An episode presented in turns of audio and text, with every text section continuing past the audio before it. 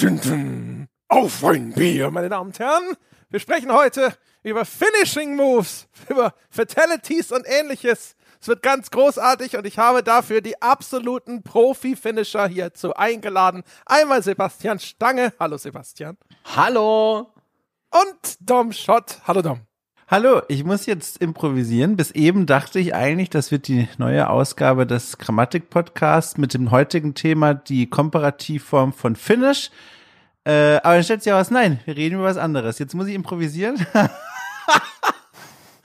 also hat jemand verstanden? Ist, ist, da, ist das einer der Gags auf deiner Liste? ja, der fiel, ist das mir, die der fiel mir schon gestern ein. Von der du als erstes abliest gerade. Ich, ich, hab, ich hab, konnte nicht abwarten. Er steht eigentlich so im Mittelfeld meiner Notizen. Ich habe ihn direkt nach vorne gezogen. Also, ich habe herzlich gelacht. Danke. Das war ein Knaller. Verdammt, Das war- ey. ich hätte mich mit Kerkele vorstellen müssen. Ne? Ja, Ah, richtig. Äh, Schwede. Innerhalb von 60 Sekunden so viele Highlights, ja. Ich finde ja, meine Mortal Kombat Announcer Einstieg war ja auch quasi eins zu eins wie damals. Da werden jetzt viele denken, ist ja krass, wie die das so natürlich hinbekommen haben. Und danach noch so ein Knaller. Dass sie den Sprecher bezahlt haben. Ja, genau. Ja. Und dass der, das auch noch auf Deutsch und so, so akzentfrei rüber, Wahnsinn. Wahnsinn, was hier, also, Ja. da ballt es sich schon, ja. Also die, die Lacher pro Podcast-Minute, unglaublich.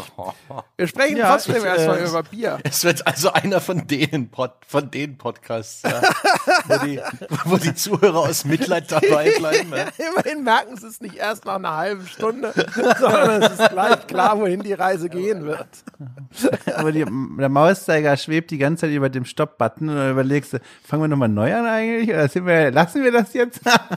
so einer ist es. Ja, so diese 5% PC-Hörer mit ihrem Mauszeiger. Ne? Wichtig sind ja die ganzen äh, Handyhörer. Ja, Ist da schon rausgeholt? Ist der Lockscreen schon weggeschoben? Ja, ja. Nee, in dem Fall, wenn euch der nicht gefällt, einfach ne, der Oma und dem Opa anmachen, auf der Bluetooth-Box schön laut drehen. Es geht hier um Telemetrie, ja. Es geht hier um den Algorithmus. Es geht nicht um Unterhaltung, um euch oder uns. Aber Ja. es geht auch nicht Auch um die mal schön- Telemetrie. Wenn, müssen sie der Oma Doch, ein. Abo machen. Naja, Schön, schön in die Elektroabteilung von Mediamarkt und Konsorten gehen und einfach mal im unbeobachteten Moment die Apple Podcasts anwerfen und dann mal das hier abspielen. Ne? Eben. Wir wollen ja, ich meine, wir haben ja nur ein Marketingmaterial, das ist es eben, in den Top-Listen aufzutauchen. Denk doch mal kapitalistisch, André, ja. Wir wollen doch mit dem gratis Sonntagscast immer ganz oben sein. Und wann ist uns das letzte Mal passiert? Ich glaube in, in den 90er Jahren. Ich weiß es gar nicht. Ehrlich gesagt, wir haben das, wir verfolgen das nicht mehr. Nein, ich weiß, das ist echt geil. Es ist ja jetzt sowieso auch alles voll komisch, weil als wir gestartet sind, gab es ja noch gar keine Videospielrubrik bei Apple iTunes.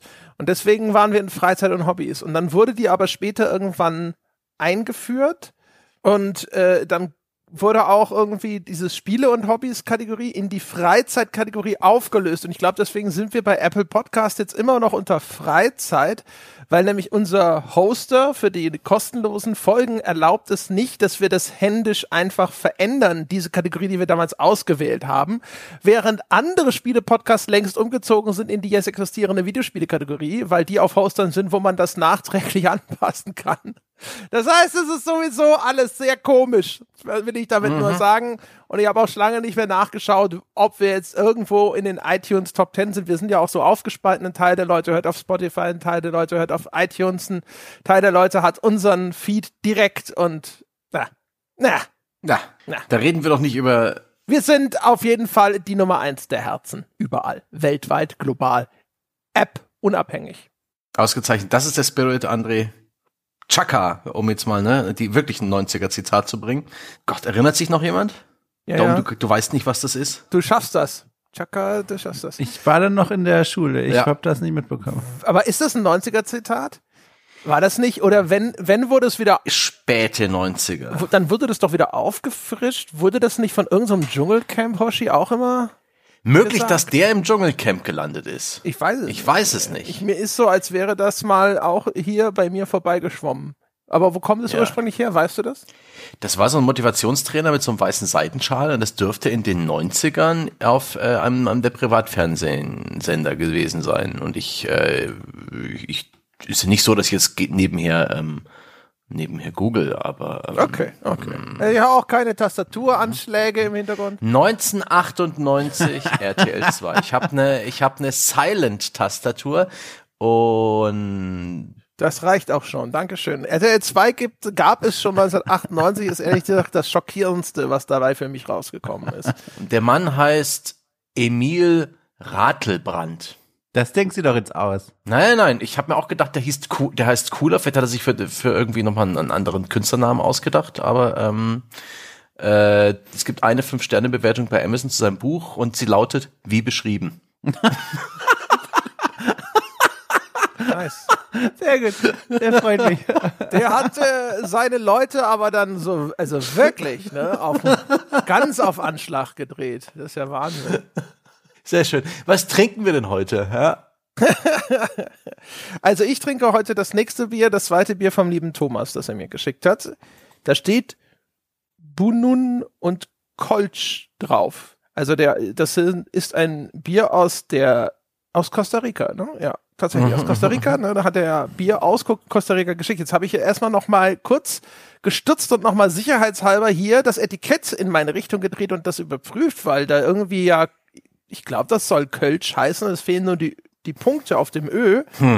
Jetzt habe ich gedacht, so, machen die denn in Costa Rica etwas, dass sie dann hinterher als Kölsch ausgeben? Und die Antwort lautet ja. Und es ist ein, hat ein fantastisches Etikett, also es ist eine Dose, es ist, ein Aufdruck und kein wirkliches Etikett. Und da ist so ein Frosch, der etwas umklammert, das ich erst für die Weltkugel gehalten habe. Aber es ist einfach nur eine Kugel mit so einem flammenartigen Logo drauf. Das ist hervorragend. Ja, toi toi toi. Ich meine, Kölsch ist ja offiziell anerkannt als äh, eine, was, was, eine Sünde am Bier. Da wird also praktisch mit Absicht Bier zu saurer, wässriger Brühe ver, vergärt. Also toi toi toi. Ja? Ich hatte einen schönen Moment zu diesem Getränk zu Kölsch, ganz kurz. Ich war ja jetzt kürzlich, ne, als Außenreporter, Außenkorrespondent auf der Gamescom für uns. Und dann war ich auch auf dieser vielbesungenen Branchenparty mal wieder und dann stand ich da an, äh, etwa eineinhalb bis viereinhalb Stunden an einem Getränkestand. und dann dachte ich mir, na, es wird sich schon lohnen. Die werden dort ausgießen in Kannen und Tornistern. Ich werde dann auch eine Weile keinen Durst mehr haben. Und dann kam ich da an, sechs Jahre älter, und dann hatte ich die Auswahl zwischen einem Wasser und einem Kölsch. Dann habe ich ein Kölsch bestellt und nach, nach acht Stunden warten. Und dann habe ich das bekommen und habe einen Schritt zur Seite gemacht und dann war das schon leer. Das war so lustig. Aber da habe ich gedacht, jetzt kann, ich eigentlich wieder nach hinten gehen, nach Düsseldorf, wo die Schlange beginnt und mich wieder neu einstellen. Wo sie dich auch alle schief anschauen. Ja. Ja, Das, ja. ich, das ist aber keine Altschlange.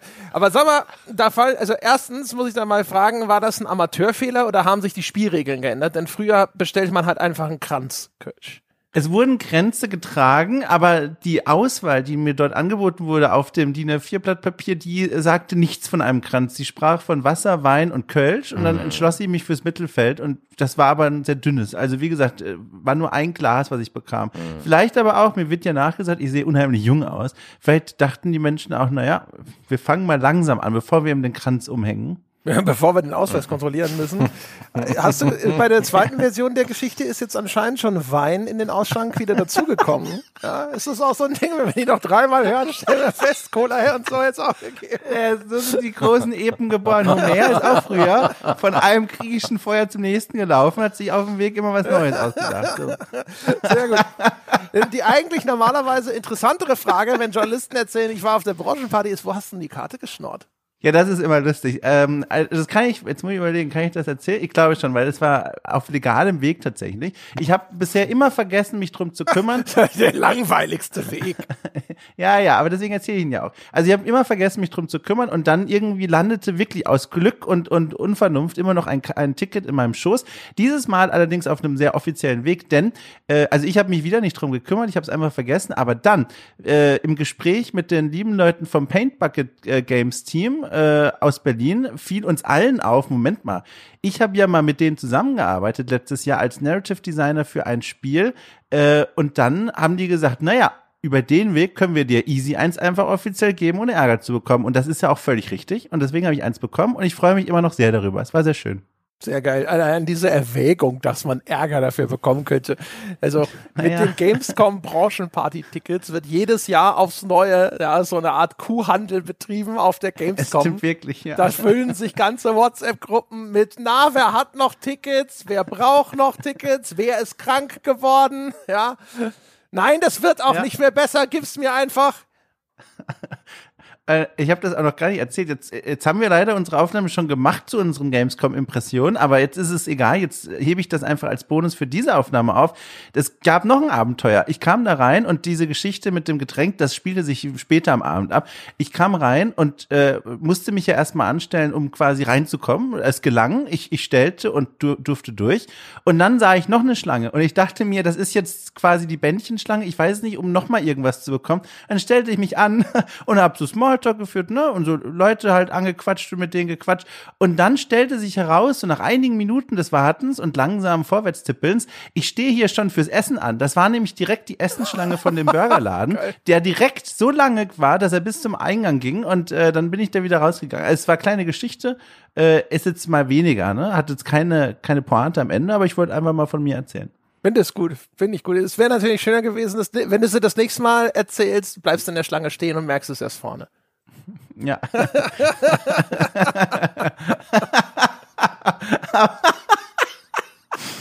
ja, sehr gut. Schön. Sehr schön. So, jetzt aber mit den Getränken weiter, oder? Ja, wo sind wir denn? Ich habe äh, verkündet hier Costa Rica Kölsch. Hast du schon mal genippt, wie das Kölsch schmeckt? Nee, Oder ich musste ja hier äh, angeregt mich mit Dom unterhalten. Es wäre jetzt unhöflich gewesen, da so zwischendrin reinzuschlürfen oder sonst irgendwas. Aber ich mach das jetzt mal auf. Sätze, ja. Ich musste mit ihm reden. Das habe ich auch zuletzt auf der Branchenparty gemacht. Äh, Dom, du trinkst Kaffee, habe ich gehört. Ja, genau. Ich, hab, ich wollte noch kurz auf die Geräusche von André warten. Ich kann gerne schon erzählen, genau. Ich habe Kaffee mir besorgt. Ich erzähle jetzt nicht nochmal alles. Wir haben das im Vorgespräch schon analysiert. Ich habe äh, so eine abenteuerliche Kaffeemaschine als Leihgabe aktuell. Äh, die, die schiebt das Wasser nicht direkt in die Kanne, sondern über Umwege. Und deswegen traue ich mich nicht, die vorzeitig vom System zu nehmen. Ist ganz egal. Jetzt habe ich einen Kaffee vor mir äh, und habe eigentlich auch den Satz falsch begonnen, weil ich wollte eigentlich beginnen äh, mit einem finnischen Sprichwort. Ich habe mir einige für die Folge hier aufgeschrieben und deswegen Ist es ein lasse ich das finnischen Move? Also, das Sprichwort lautet, der Tapfere ist die Suppe. Ich bin mir nicht ganz sicher. Also die Seite, ich bin hier auf der Seite finlandclub.com und die Sprichwörter sind alle so ein bisschen seltsam übersetzt. Ich bin mir nicht sicher, ob das wirklich komplett richtig ist. Im Laufe der Folge heute werde ich noch hier und da ein Sprichwort fallen lassen. Dann können wir gemeinsam gucken, äh, ne, ob das taugt. Sehr gut. Also Sehr gut. ganz kurzer Zwischenstand. Ähm, ich glaube, in Costa Rica hat man auch einfach nur das Wort, nur das Wort Kölsch wurde überliefert, aber keine weiteren Informationen dazu liegen vor.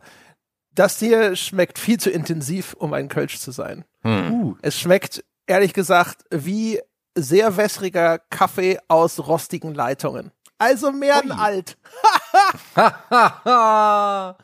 oh, ich habe schon lange kein Alt mehr getrunken. na, ein Blick ins Auge für den, der in der Vergangenheit wohnt. Lieber Sebastian. Boah, das wird heute ein langer Tag, ey.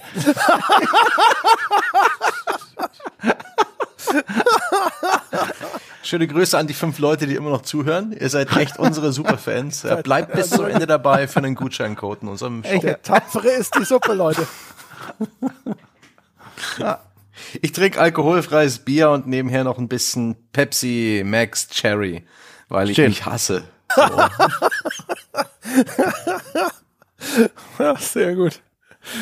Sehr gut. Hast du das auch schon mal zusammengeschüttet? Das war das, das hatte ich schon mal in einer der Folgen zusammengeschüttet. Aber da war es keine Cherry, oder?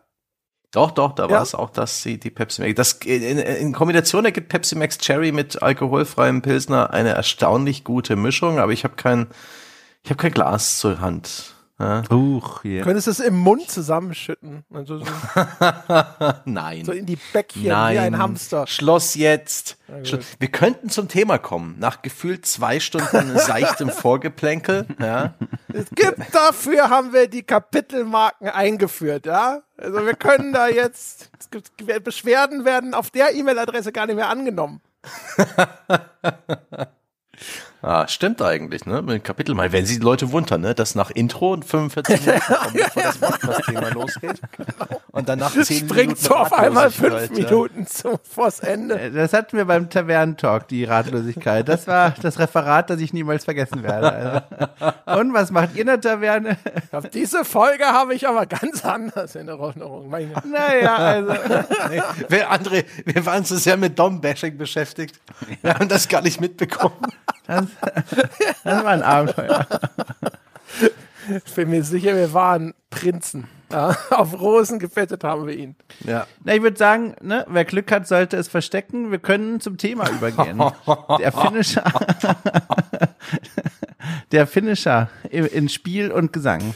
Jawohl. Also, Soll ich? Ich darf, also ich habe es ja vorgeschlagen. Ne? Ich kann auch hier Ja. mal wieder einfach nur, es ist die übliche, das übliche Spielchen mit, wie kam es denn eigentlich zu diesem Unfall? Ja, die Beweisaufnahme erstmal.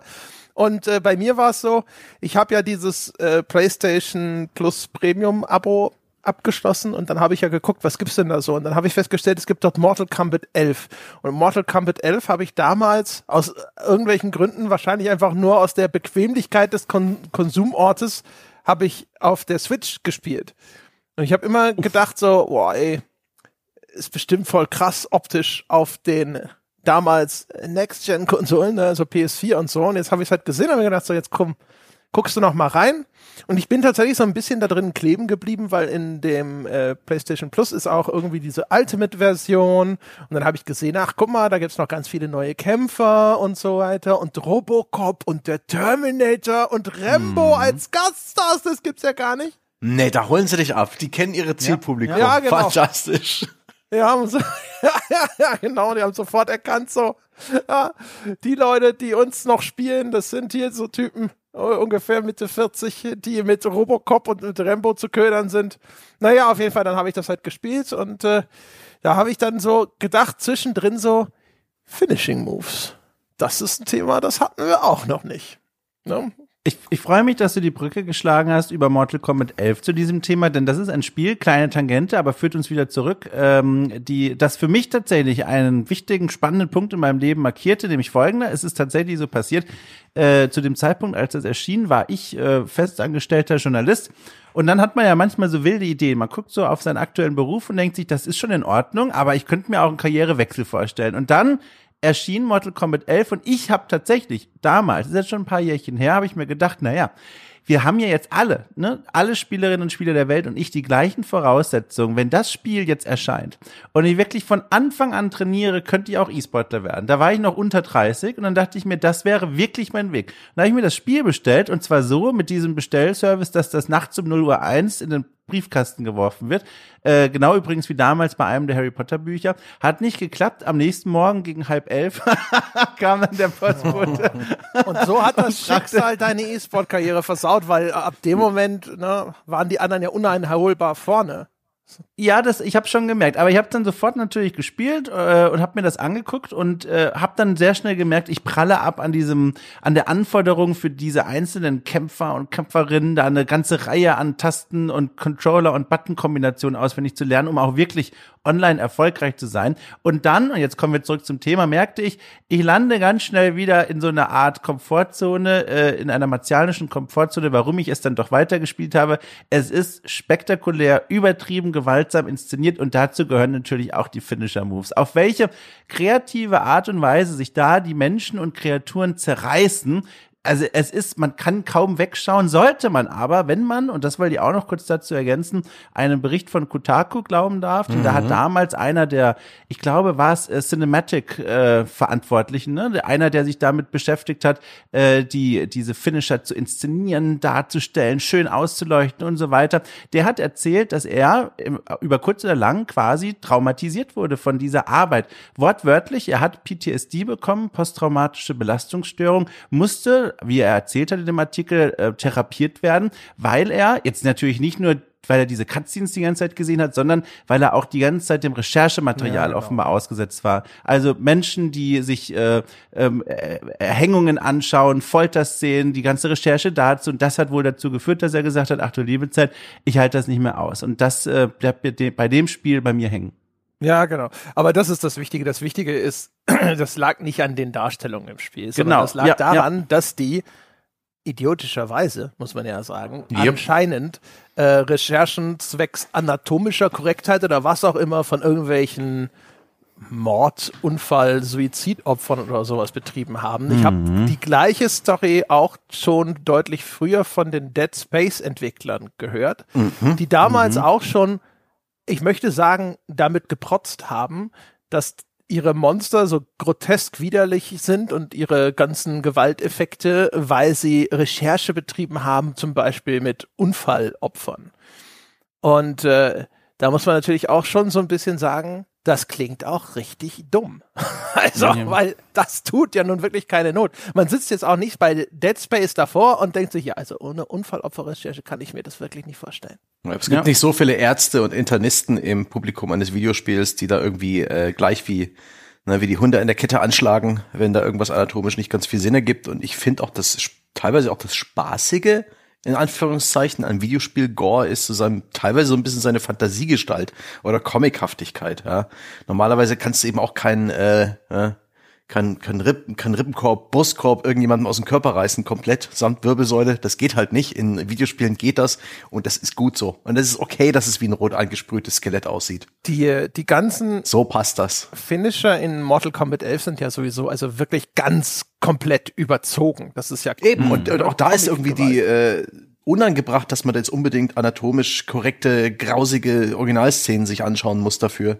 Ja, äh, deswegen sage ich ja, das ist eine völlige Idiotenentscheidung. Ja, also wenn das tatsächlich völlig. zutreffend ist und das nicht irgendeine äh, Guerilla-Marketing-Kampagne ist, muss ich auch glaub ich sagen, nicht. äh, das ne, ist, ist meine zuzutrauen, ist Marketingabteilung kategorisch immer alles in der Richtung. Das wissen Hm. wir ja inzwischen. Ne? Und das ist, also ich sag mal so, ne, also mit diesem, oh, die verbotene Fruchtvermarktung haben wir ja zum Beispiel bei Dead Space 2 damals sogar schon gesehen mit dieser Deine Mutter hasst es Kampagne und solche Geschichten. Ne? Ich will damit nicht irgendwie sagen äh, oder anzweifeln, dass dieser Kotaku-Bericht äh, authentisch ist oder sowas. Wenn die das so gemacht haben, ich kann mir auch gut vorstellen, dass darunter Leute zu leiden haben, vor allem weil das ist ja so ein bisschen wie mit Crunch. Das fangen drei Leute an, die damit zumindest einverstanden sind und glauben, damit umgehen zu können. Und dann ist aber halt noch der vierte in dem Büro und in diesem Team von Grafikdesignern, der damit nicht gut klarkommt. Ne? Und der ist dann halt dort irgendwie entweder nicht in der Lage, dann sich dem zu entziehen, ja, oder er vers versäumt es, da irgendwo seine, seinen Verzicht geltend zu machen. Und dann kann ich mir schon vorstellen, dass das traumatisierend ist, wenn man sich mit solchen äh, Abbildungen der Realität ständig konfrontiert sieht. Das sind ja auch Berichte, die man hört über zum Beispiel die äh, Facebook, ich nenne es jetzt mal Zensoren, ne? also die, die Teams, die dafür zuständig sind, dort ungewünschte Inhalte auszufiltern und dann halt eben auch mit sowas wie Kinderpornografie und ähnlichem konfrontiert werden. Hier und da klang das auch nach so einem Kollektivunternehmen. Also das führt uns jetzt ein bisschen weit weg, aber das möchte ich noch kurz ergänzen.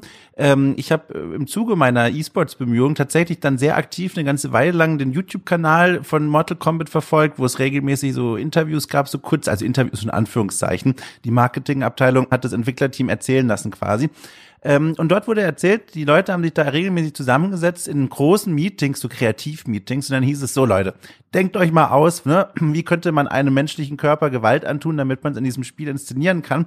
Und wenn das also auch nur ansatzweise stimmt, dass es diese regelmäßigen Meetings gab, da entsteht ja dann genau das, was auch bei Crunch zu so einem Phänomen sorgt für, alle gehen um Punkt 16 Uhr in den Raum, weiß ich nicht, Monkey Island, und äh, um da über, ähm, über Fatalities und sowas zu brainstormen und über Finisher. Und wenn ich da jetzt mit, nicht mitgehe, auch wenn es freiwillig ist, dann sitzen die alle in diesem Glaskasten und können rausgucken und sehen, der eine, der ist nicht mitgegangen. Und so entsteht eine Drucksituation, dass dann die Person, die eigentlich gar nicht will, trotzdem mitgeht. Und da kann ich mir das schon vorstellen, dass das für einige eine belastende Arbeitsumgebung war.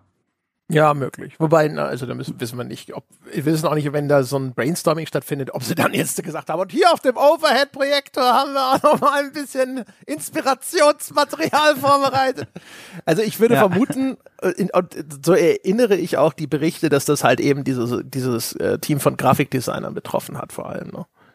Ja, aber da sind wir ja beim Punkt gelandet, der tatsächlich die Finisher ja fast alle in den Kategorien, die man vielleicht so ausmachen kann, äh, verbindet. Und zwar die Inszenierung und das Voranstellen von Gewalt. Also Finisher strahlen diese Faszination offenbar aus, dass sie immer noch benutzt werden als Element in Spielen. äh, weil Vielleicht müssen wir das, könntest du mal erklären. Nur so zur Sicherheit. ja, Also äh, nur damit alle sozusagen jetzt auch bei Minute 25 im Boot sind. Wir sprechen über Finishing Moves und ich habe äh, im Vorfeld sogar mal äh, einen Stein in diesen Brunnen geworfen, der offensichtlich keine Wellen geschlagen hat und die Frage gestellt, wie definieren wir denn überhaupt Finisher? Mein Vorschlag war, ein Finishing Move ist jede Aktion, die einen Encounter, also eine einzelne Gegnerbegegnung im Spiel beendet, zuverlässig und dabei den Sieg des Spielers besonders akzentuiert oder glorifiziert. Ne? Also gemeint sind die am bekanntesten in Mortal Kombat diese Fatalities. In Mortal Kombat funktioniert es so, der Gegner ist schon besiegt, der eigentliche Kampf ist schon vorbei und dann kommt die, äh, das Spiel an und sagt Finish him. Ne? Und dann hast du die Möglichkeit, einen bestimmten Buttoncode einzugeben, um so eine Finishing-Animation auszulösen. Und das ist dann eben wirklich eine völlig übertrieben grausame Hinrichtung der gegnerischen Spielfigur. Wir kommen noch dazu, es gibt extrem viele Varianten von Finishern. Ich vermute aber, die Fatalities aus Mortal Kombat sind bei weitem das bekannteste und das erste, woran man bei diesem Thema denkt. So, das nur als Zwischenruf, um ganz kurz zu erklären, worüber wir eigentlich sprechen, falls es jemand nicht kennt. Yep, yep, yep. Ich dachte, da nimmt jetzt Dom den Faden wieder auf, aber Ja. ach so, okay, ich, ich hab mal, ja, wahrscheinlich hat er jetzt so, okay. Ich war gespannt, wohin das jetzt ging. Ja, genau. Ja, und da können wir wieder da ansetzen an dem, was ich gesagt habe. Also das verbindende Element. Es gibt, wie gesagt, ein, zwei Ausnahmekategorien, würde ich sagen. Auf die können wir gerne noch kommen. Aber es geht, wie der André schon definiert hat, um die Inszenierung. Also, obwohl, hast du ja gar nicht. Aber was da oft mit verbunden ist, mit der Definition, ist eben die Zuschauerstellung, die Darstellung und äh, Inszenierung von Gewalt. Gewaltanwendung, einer hat gewonnen, einer hat verloren und diese und und dieses Machtgefälle wird jetzt inszeniert durch Gewaltanwendung. So könnte man es vielleicht beschreiben und Mortal Kombat ist eben ein tolles Beispiel. Und das ist ja was, das führt uns wieder zu einem großen Thema. Da dürfen wir wahrscheinlich gar nicht zu lange bleiben, aber Gewalt scheint auch hier bei diesem Themenaspekt, die dargestellte Gewalt, ein Faszinosum zu sein, warum Leute sagen, guck mal hier, den Finisher, den löse ich gerne aus. Mhm. Und das nicht bloß im Sinne von Gore und, und Brutalität, sondern äh, ich finde in meinen Augen auch oftmals im Sinne der Kreativität und eines gewissen Witzes und Humors und eine, eines Überraschungseffekts dieser Gewalt. Dieses Gefühl, alle Finisher mal sehen zu wollen, sobald man diese Funktion in einem Spiel ähm, erkennt, freischaltet, gibt's ja nicht bloß in Mortal Kombat. Mortal Kombat ist bloß mit Abstand das populärste Beispiel. Ähm, es ist definitiv irgendwie eine, eine Belohnungsfunktion, finde ich, des Spiels. Es ist ein Goodie, es ist ein Geschenk, das du bekommst, etwas, das du sehen willst, das du nicht eh sofort sehen kannst, weil vorher musst du auch irgendwie Skill beweisen, du musst das Spiel richtig spielen, du musst den Gegner in diesen Status kriegen, wo er gefinisht werden kann und dann teilweise auch noch die richtige Taste oder gar Tastenkombination drücken. Und das ist ja auch bei Mortal Kombat war der Finisher für mich stets, ne, dieser, ähm, da fällt mir jetzt keine gute Metapher ein, ja, mein, mein Moby Dick, ja. Ich, ja, weiß ich nicht, Teenageralter, fasziniert von Mortal Kombat, Gott sei Dank mit den verruchten Kindern in der Schule bekannt, die äh, diese bösen Spiele auf ihren Konsolen haben und auch öfters mal irgendwie die Konsole mitbringen oder zu, äh, zu sich einladen, so dass man das spielen kann. Aber dann sind die Finisher bei Mortal Kombat sau schwer. Und äh, selbst mit irgendwie äh, auf Mathepapier aufgeschriebenen äh, Kombolisten, wie man das alles einzugeben hat, äh, habe ich das selten, ich glaube, ich selbst gar nicht hinbekommen und musste dann damit Vorleben nehmen, dass mir ab und zu dieser besagte Kumpel einen gezeigt hat, einen vorgespielt hat. Entsetzlich. Das ist aber äh, Enttäuschend. gewesen. Ne? Das ist das ist so Gewesen. Teil des, des Grundes, warum ich gesagt habe, da sollten wir echt mal eine Folge dazu machen, weil als ich dann so über die Finisher nachgedacht habe, habe ich gedacht, eine Auffälligkeit ist, früher war der Finishing Move auch ein Skillbeweis. Ähm, das war nicht einfach, die auszuführen. Also erstens waren Finishing Moves ja Geheimwissen. Das heißt, frühere Mortal Kombat haben dir keinen einzigen Finishing Move von sich aus verraten. Das musstest du theoretisch selber rausfinden oder in irgendwelchen Tipps und Tricks Seiten lesen, selber rausfinden, kannst du eigentlich völlig vergessen, vor allem mit den früheren Tastenkombinationen. Aber damit endete es nicht, sondern du musstest dann auch noch, selbst wenn du die Tastenkombinationen wusstest, manchmal fehlte die Information, wo muss denn die Spielfigur stehen? Da ist auch immer, es gibt bei den Finishing Moves in Mortal Kombat immer entweder ganz nah dran, mittlere Distanz oder ganz weit weg. Manchmal sogar auch noch so ein Zwischending mit Wurfdistanz. Dann musstest du wissen, also wo bist du, musst du positioniert sein, damit der auslösbar ist. Und die Zeitspanne, die du hattest, um diesen Code erfolgreich einzugeben, die war relativ kurz und der Code war relativ lang und nicht mal unkomplex, zumindest für meine, für mein Teenager-Gehirn damals. Und Genau. das hat sich komplett geändert. Die Finishing Moves auszulösen ist heutzutage grundsätzlich trivial. Also ich, ich schaffe die alle auf dem, im ersten Anlauf. Äh, das war früher nicht so. Und ähm, es gibt jetzt sogar noch neue Funktionen wie diese Easy Fatalities, die werden vom Spiel limitiert, du brauchst also Tokens, aber wenn du einen Easy Fatality Token hast, kannst du einfach nur den einsetzen, eine Taste drücken und dann läuft dieser Finishing Move ab. Das heißt also, es ist von einer Demonstration von Skill und Dominanz quasi zu einer reinen Dominanzdemonstration geworden. Und das ist ja, Ja. das ist ja das Interessante, was sich so dabei abspielt. Das ist ja im Grunde genommen st- staatlich legitimiertes Teabagging, der Finishing Move bei Mortal Kombat. Du hast den Gegner schon sowieso besiegt und jetzt kannst du dich noch entscheiden und wirst vom Spiel auch aufgefordert, ihn quasi hinzurichten oder noch zusätzlich zu demütigen. Mhm. Was ja erstmal eigentlich ne, so ein Ding ist, wo man heutzutage so denken würde, so, "Oh, ist das, ist das nicht genau das, was wir häufig als toxisch kritisieren? Ja, aber dafür war es eben zumindest damals in der Genese des Finishing Moves halt schon eher so eine Art Easter Egg, ein extrem gut verstecktes Feature, das nicht allen Leuten zugänglich war, das nicht zuverlässig ähm, ausgelöst werden konnte. Ich meine, Finish him, Finish him, ja, der Gegner steht da und taumelt in dieser kurzen Animation, bevor er von alleine umfällt und du hast dieses Zeitfenster, entweder die sogenannten Fatalities auszulösen, also ne, die geil, Gewalt, Ausrufezeichen. Später gab es auch noch andere Möglichkeiten, Friendships und Babalities. Die haben es praktisch das ganze, das ganze Feature, ich glaube bereits in Teil 2 ein bisschen auf die Schippe genommen. Ähm, aber du kannst auch einfach draufhauen. Ich habe dann in Verzweiflung immer einen Uppercut gemacht, damit er wenigstens ein bisschen durch die Luft fliegt, weil ich keinen Finishing Move hinbekommen habe. Aber das ist ja, und schon allein das ist schon irgendwie ähm, interessant, ja, dass das Prügelspiel kurz innehält und den wehrlosen, äh, unterlegenen Kontrahenten einfach nur mal kurz ne, dir hinhält, um dich dran auszulassen. Das ist so, äh, da kann man schon viel reininterpretieren. Es ist ja auch ein Moment der Spannung und Anspannung. Ich erinnere mich noch sehr gut tatsächlich. Das ist jetzt eine Erinnerung, die tauchte jetzt erst wieder, als ich euch zugehört habe, wieder in meinem Kopf auf. Äh, Tekken 2 habe ich damals gegen meinen Cousin, Cousin, ich weiß, es ist immer ein schwieriges Wort, gegen meinen Vetter. Habe ich gegen meinen Vetter gespielt. da saßen wir. Das ist das, damit können alle was anfangen mit diesen Ich Worten. möchte Naja. noch ganz kurz unterstreichen, wie wunderbar du zweimal falsch Cousin gesagt hast. Cousin, das ist ein komisches Wort. Vetter. Man nicht also ich sag Cousin? Cousin? Cousin. Verdammt, je Cousin. öfter man es sagt, desto Ja, ne, falscher ich weiß. klingt es. Ja, aber im- Cousin- nicht. Cousin klingt viel fälscher. Cousin klingt wie ein Begriff, der aus dem Französischen entlehnt ist und deswegen Cousin gesprochen werden sollte. Ja, aber äh, also äh, jemand, ein Blutsverwandter. So, ich saß mit einem Blutsverwandten vorm PC, äh, Quatsch vom Fernseher und äh, wir haben auf PlayStation 2 Tekken 2 gespielt. Und, obwohl war das PlayStation 2? PS1. Oh, äh, genau, okay, Dankeschön. Da war ich noch sehr jung.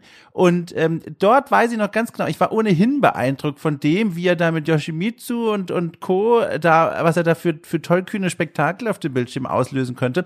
Und dann, wenn ich da wie so oft verloren habe, weiß ich noch, das hat sie wirklich eingebrannt, dann ist er ja wirklich alles pausiert und du merkst, wie dein Blick vom Bildschirm zu den Fingern deines Gegenüber oder neben dran äh, rutscht und du guckst, wie er sich konzentriert und anfängt, diese okkulte Kombination in den Controller rein zu hämmern und plötzlich passiert auf dem Bildschirm etwas, was du vorher noch nicht gesehen hast. Und das ist ein Punkt, den hat Sebastian vorhin auch schon mal kurz angerissen und den finde ich auch wahnsinnig spannend, dass hier jetzt dann plötzlich was passiert in dieser Situation, was du vorher nicht gesehen hast. Und das finde ich ist was ganz Interessantes, ein Aspekt, den glaube ich die Finisher auch so reizvoll machen, gerade auch in diesem Genre, in dem du ja die ganzen Bewegungen deines Kämpfers allmählich auswendig lernst, du, du siehst, wie er sich bewegen kann, was es für, für Spezialangriffe gibt.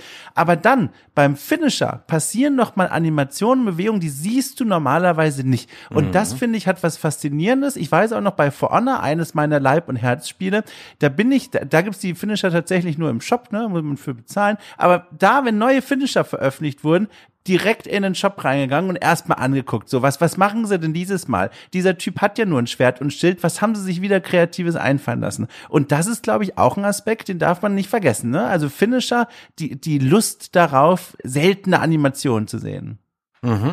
Ja, und halt eben auch, also früher war das ja auch noch eine, eine Demonstration deines Insiderwissens, ne? Du kennst, den Code. Du weißt, dass es diese Funktion gibt und du weißt, mhm. wie sie jetzt für diesen Charakter korrekt auszuführen ist.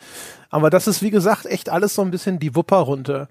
Aber echt so überlegt, hm. also ich glaube, was halt der Unterschied ist bei dem Finisher, was ihn sozial akzeptabler macht, ist, ist sozusagen einfach diese die Zustimmung, die implizite Zustimmung, weil alle Beteiligten nun mal wissen, dass es diese Fatalities in Mortal Kombat gibt. Und das ist Teil der Regeln. Und das Spiel fordert ja sogar auf dazu, diesen Fatality auszuführen. Ne? Es sagt ja Finish him. Es sagt nicht, oh, um Gottes Willen, tu ihm nichts, sondern es sagt so Finish him. Das ist sozusagen also fast schon Teil der Spielanforderung, die dann von demjenigen, der ihn ausführt, auch eingelöst wird. Im Gegensatz zu einem Teabagging, wo ja Spielsysteme absichtlich äh, unterwandert werden um so einen Ausdruck der Herabwürdigung erst zu schaffen, in den eben nicht mhm. alle implizit eingewilligt haben. Und der Schlüssel, der beide verbindet, also das Teabagging und den klassischen Finisher, ist eben die Wehrlosigkeit des Opfers. Mhm. Also der Person, die unterlegen ist, die muss sich das jetzt angucken. Und das ist damals wie heute eine Konstante beim Finisher, was auch gerade beim Multiplayer-Spiel das Ding so besonders macht. Kleines Beispiel aus meinem aktuellen Erfahrungshorizont, FIFA 22. Man könnte jetzt drüber streiten, ist es wirklich ein Finisher, wenn das gegnerische Team ein Tor geschossen hat? Ich behaupte ja, weil Folgendes passiert.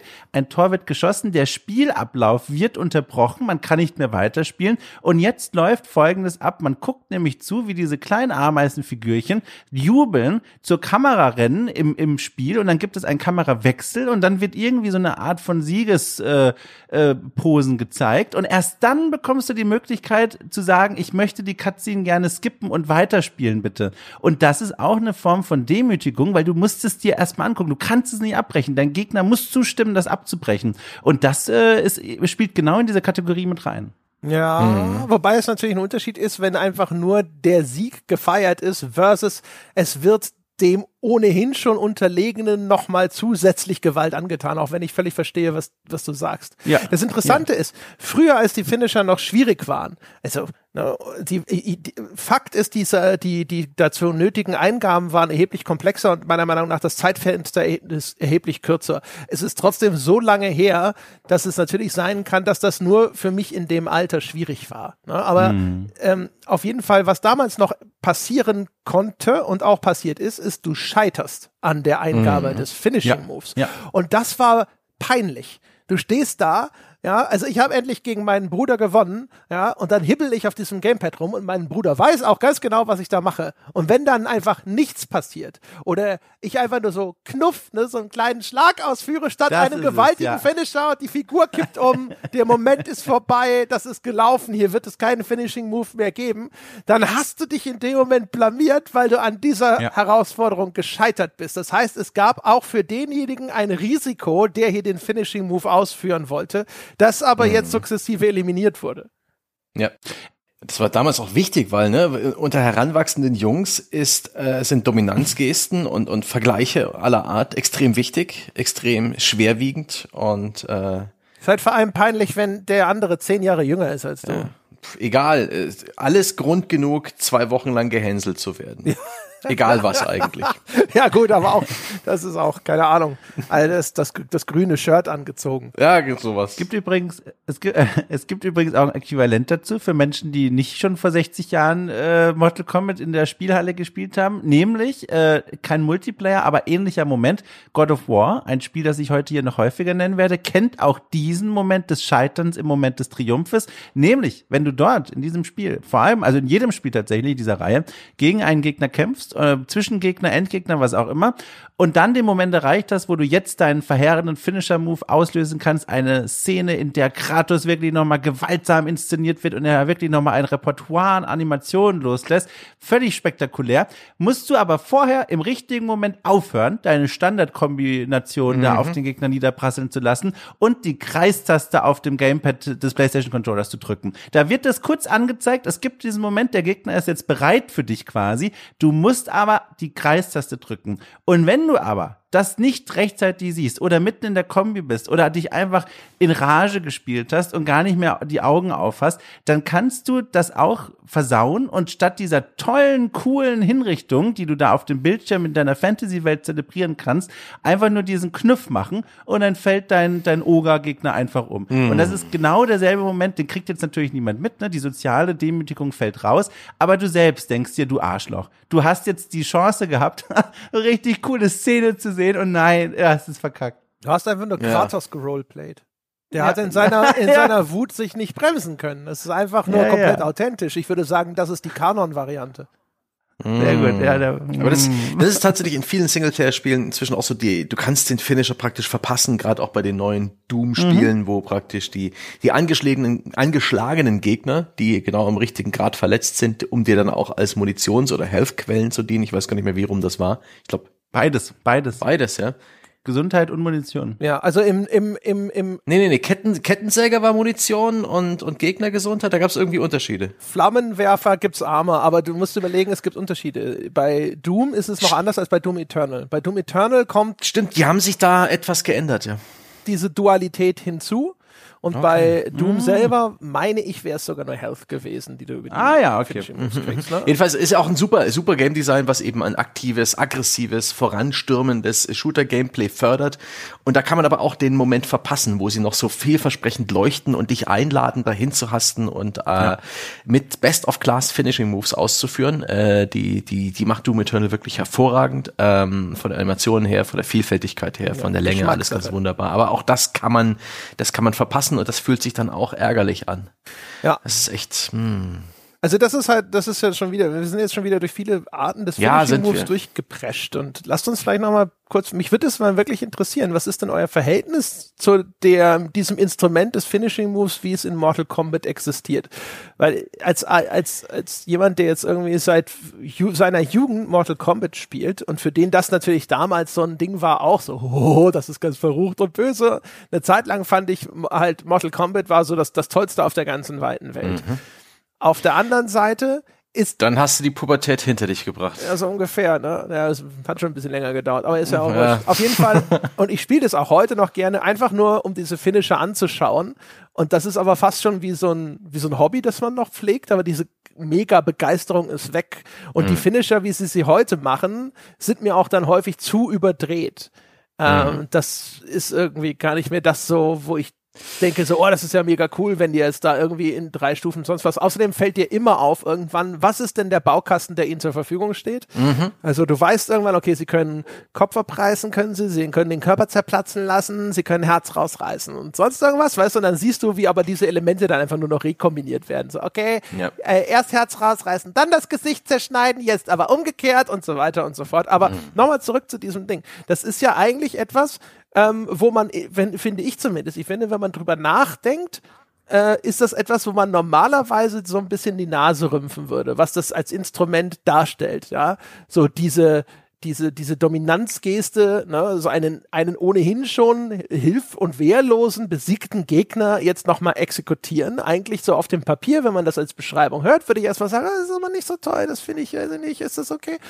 Und auch umgekehrt, aber wenn ich das spiele, äh, dann äh, das ist so ein Ding, so, wo ich mir denke, so, ja, mal gucken wir mal, was es dann noch so an Finishing Moves gibt. Und wenn irgendwie, wenn ich dann tatsächlich mal online gespielt habe oder wenn ich jetzt auch gerade gegen meinen Bruder oder sowas spiele und wenn so ein Kampf besonders hart gewesen ist oder sowas, dann steigt auch tatsächlich der Wunsch, das wenigstens damit noch abzuschließen. Das ist auch diese Animation, ist so ein Moment des Durchschnaufens, so, jetzt habe ich es geschafft und jetzt wird hier mal kurz der Sieg gefeiert, jetzt wird der Shampoo in die Menge gesprüht. Ja, äh, ich, ich, ich würde zu den beiden André, die du gerade genannt hast, äh, noch zwei, drei Aspekte tatsächlich hinzufügen, die für mich dann diese konkreten Finisher in Mortal Kombat so interessant machen. Also einmal ein Aspekt, den haben wir ja schon behandelt, und zwar die Neugier, einfach zu gucken, was passiert da eigentlich, weil die sind ja mittlerweile auch zehn Sekunden lang oder war sogar noch länger und zehn Sekunden klingt jetzt erstmal nach wenig, aber wenn man mal zehn Sekunden einfach sich sowas anschaut, das zieht sich schon, das ist ja auch teilweise mehrstufig, was da alles gemacht wird auf dem Bildschirm.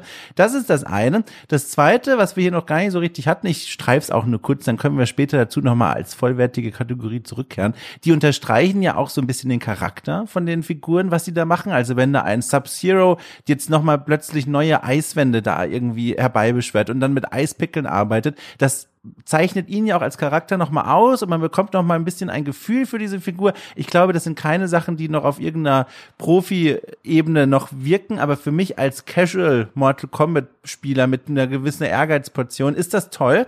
Und das dritte, das ist was, was ich jetzt glaube, wenig übertragbar ist auf viele Menschen. Ich habe nur so ein Gefühl, dass das so ist, aber wäre schön, wenn es anders wäre. Und zwar, für mich persönlich schafft das, ist das wie so eine Demonstration der Kraft und der Macht einer Figur. Und das schafft eine Fallhöhe. Was ich damit meine, ist folgendes. Wenn ich mit Sub-Zero, jetzt einer meiner Lieblingsfiguren in dieser Welt, äh, kämpfe und ich schaffe es zu gewinnen und führe jetzt diese krasse Finishing-Sequenz aus, schaue ich da meinem Sub-Zero dabei zu, wie er da wirklich sich selbst übertrifft und da also eine spektakuläre Gore-Veranstaltung abfeiert und dann speichert sich das bei mir ab im Unterbewusstsein und im Hinterkopf wie so ein, guck mal, ey, das Sub-Zero, ne? Äh, ganz schön krasse Figur. Und wenn ich mit diesem Wissen im Hinterkopf direkt auf das nächste Match klicke und wieder jetzt gegen jemanden kämpfe und dann gewinne, dann ist eine Fallhöhe vorher geschafft worden, wo ich mir eben noch dachte, man, guck doch mal in der Zwischensequenz, was er alles kann. Und jetzt verliere ich hier. Das ist dann auf eine Weise spielerisch frustrierender, als wenn ich die Zwischensequenz, diesen Finisher nicht gesehen hätte.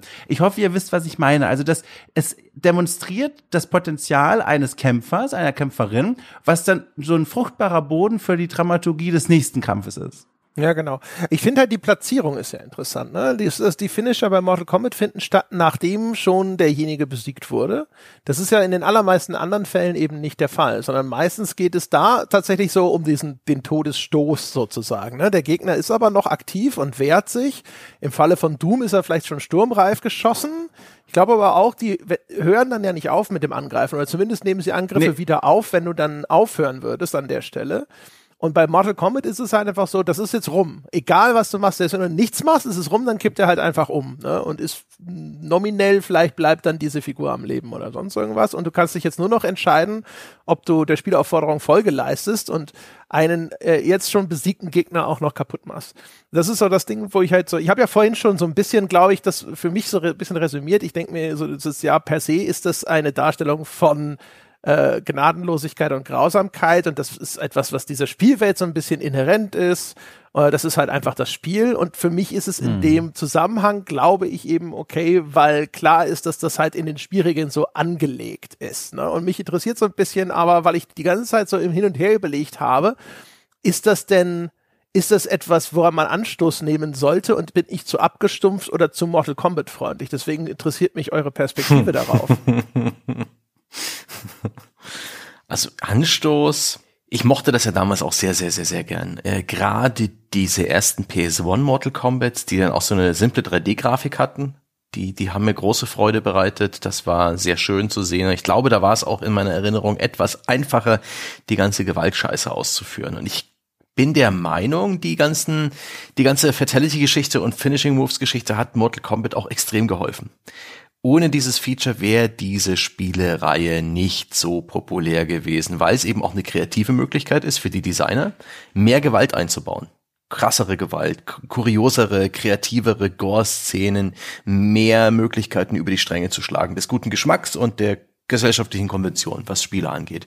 Dass, äh, wenn man dem Spieler die Kontrolle wegnimmt, kann man Skripte ausführen, kann man Animationen ausführen.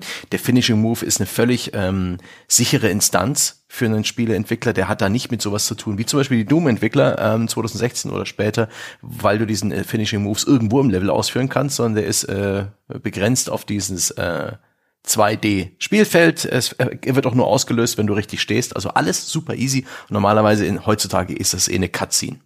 Obwohl, es könnte sogar gerendert sein, ne? je nach Kostüm. Aber ähm, das ist schon in Echtzeit bei Mortal Kombat, glaube ich. Okay. Die haben auch jetzt zwischendrin schon länger diese X-Ray-Moves. Das ist auch so ja. eine Sequenz von extrem brutalen Angriffen, nur wird da halt niemand enthauptet. Ne? Da siehst du halt mhm. so in die Rippen brechen. Und da gibt's aber auch schon Dolche ins Auge und sonst irgendwas. Ne? Also wie gesagt, das ist so eine komplette Comic-Gewalt. Nur dann wird der Kampf danach einfach fortgesetzt. Mhm. Die Figur verhält sich danach auch exakt, als wäre nichts gewesen. Ja, als hätte sich nicht mehrere ja. Knochen gebrochen. Aber ich merke, du windest dich auch um die moralischen Beurteilungen. Die, um die moralische Beurteilung, ich, es hat sich verändert ein Stück weit. Ähm, äh, äh, um diesen Game Design äh, das Ding noch zu Ende bringen, ich glaube, also, es, es gibt so eine gewisse Pokémon-Mentalität bei den Spielern. Gotta catch them all. Ich will alle mal gesehen haben, was den, was dem Spiel auch unglaublich viel Spielzeit beschert. Weiß nicht, ob das damals wichtig war, aber ich glaube, heute ist das schon irgendwie cool für die Telemetrie, dass die Spieler dabei bleiben, bis sie mal alle äh, bis sie Fatalities rausgefunden und gesehen haben. Ähm, ich habe mir dann von den neueren Mortal Kombats, denn ich finde die Spielereihe schlecht. Ich mag Mortal Kombat nicht, mochte es nie. Von allen Beat'em Ups da draußen fühlt sich Mortal Kombat für mich am, am, am, am hakeligsten an, am steifsten, am unnatürlichsten, also am wenigsten flüssig und natürlich, sondern echt, als würde ich da zwei Roboter, die jeweils aus nur drei Gelenken bestehen, gegeneinander kämpfen lassen. Ganz, ganz furchtbar. Ich bin kein Fan davon. Es hat sich auch nie verbessert, hat sich auch in diese Injustice-Reihe reingegraben. Äh, Pfui, sage ich. Und deswegen habe ich in den letzten Jahren eigentlich nur kaum noch gespielt, sondern eher mal bei YouTube mir die Compilations angeschaut. Und in dieser Masse, ja, in dieser Konzentration, wie du so auch nicht im Spiel konsumierst, sondern es nicht enden wollen des Dauerfeuer von kreativer, aber dann auch wiederholender und relativ offensiver Gewalt. Ich glaube, so Teil 10 oder sowas, da war auch irgendwann einfach der Ofen aus für mich. Da habe ich nichts mehr empfunden. Da fand ich das eigentlich noch ein bisschen langweilig und ein bisschen traurig und ähm, aber es geht gar nicht um die konkrete Umsetzung, ne? um das Konzept. Das Konzept, das dir jetzt gerade auch im Multiplayer. Ich finde das moralisch nicht verwerflich. So eine, okay.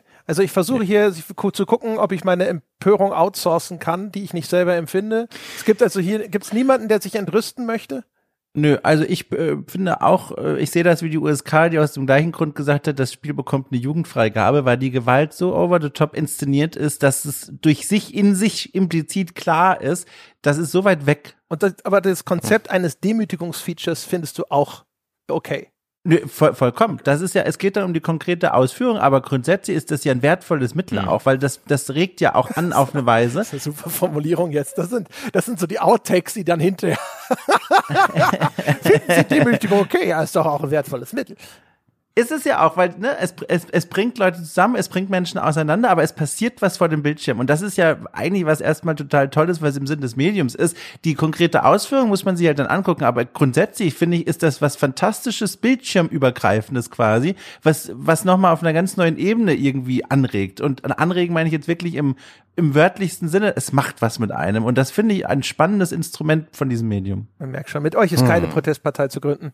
Heute nicht. Nee. Und ich bin auch der Meinung, also bei, bei Mortal Kombat weiß, wissen auch alle Beteiligten, worauf sie sich einlassen. Das ist keine böse Überraschung, die dem Spiel lauert, ja, sondern das ist, das, ja das genau eine das, große vorausstehende ja. Feature und gerade sowas wie die Möglichkeit, andere zu demütigen, ist es ja für viele auch die Leute in solche Spiele reinzieht. Es die, gibt äh, ja der, auch, der, gibt, sorry, wenn ich dazwischen ja. quatsche, aber es gibt ja auch den, den Friendship Move sogar. Ne? Also du hast inzwischen ja, eine Alternative. Falls du da sitzt und sagst, ich will das aber gar nicht.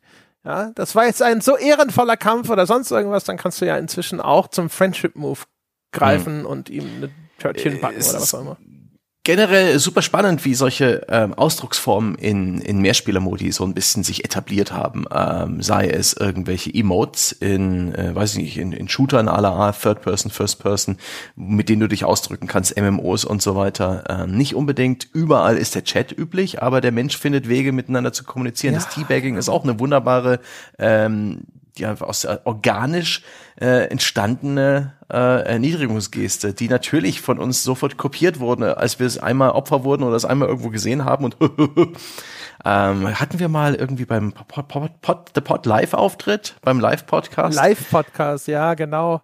Aber das ist gerade perfekt übrigens, weil das ist genau die Richtung, in die ich auch marschieren wollte. Mit dem Friendship-Move.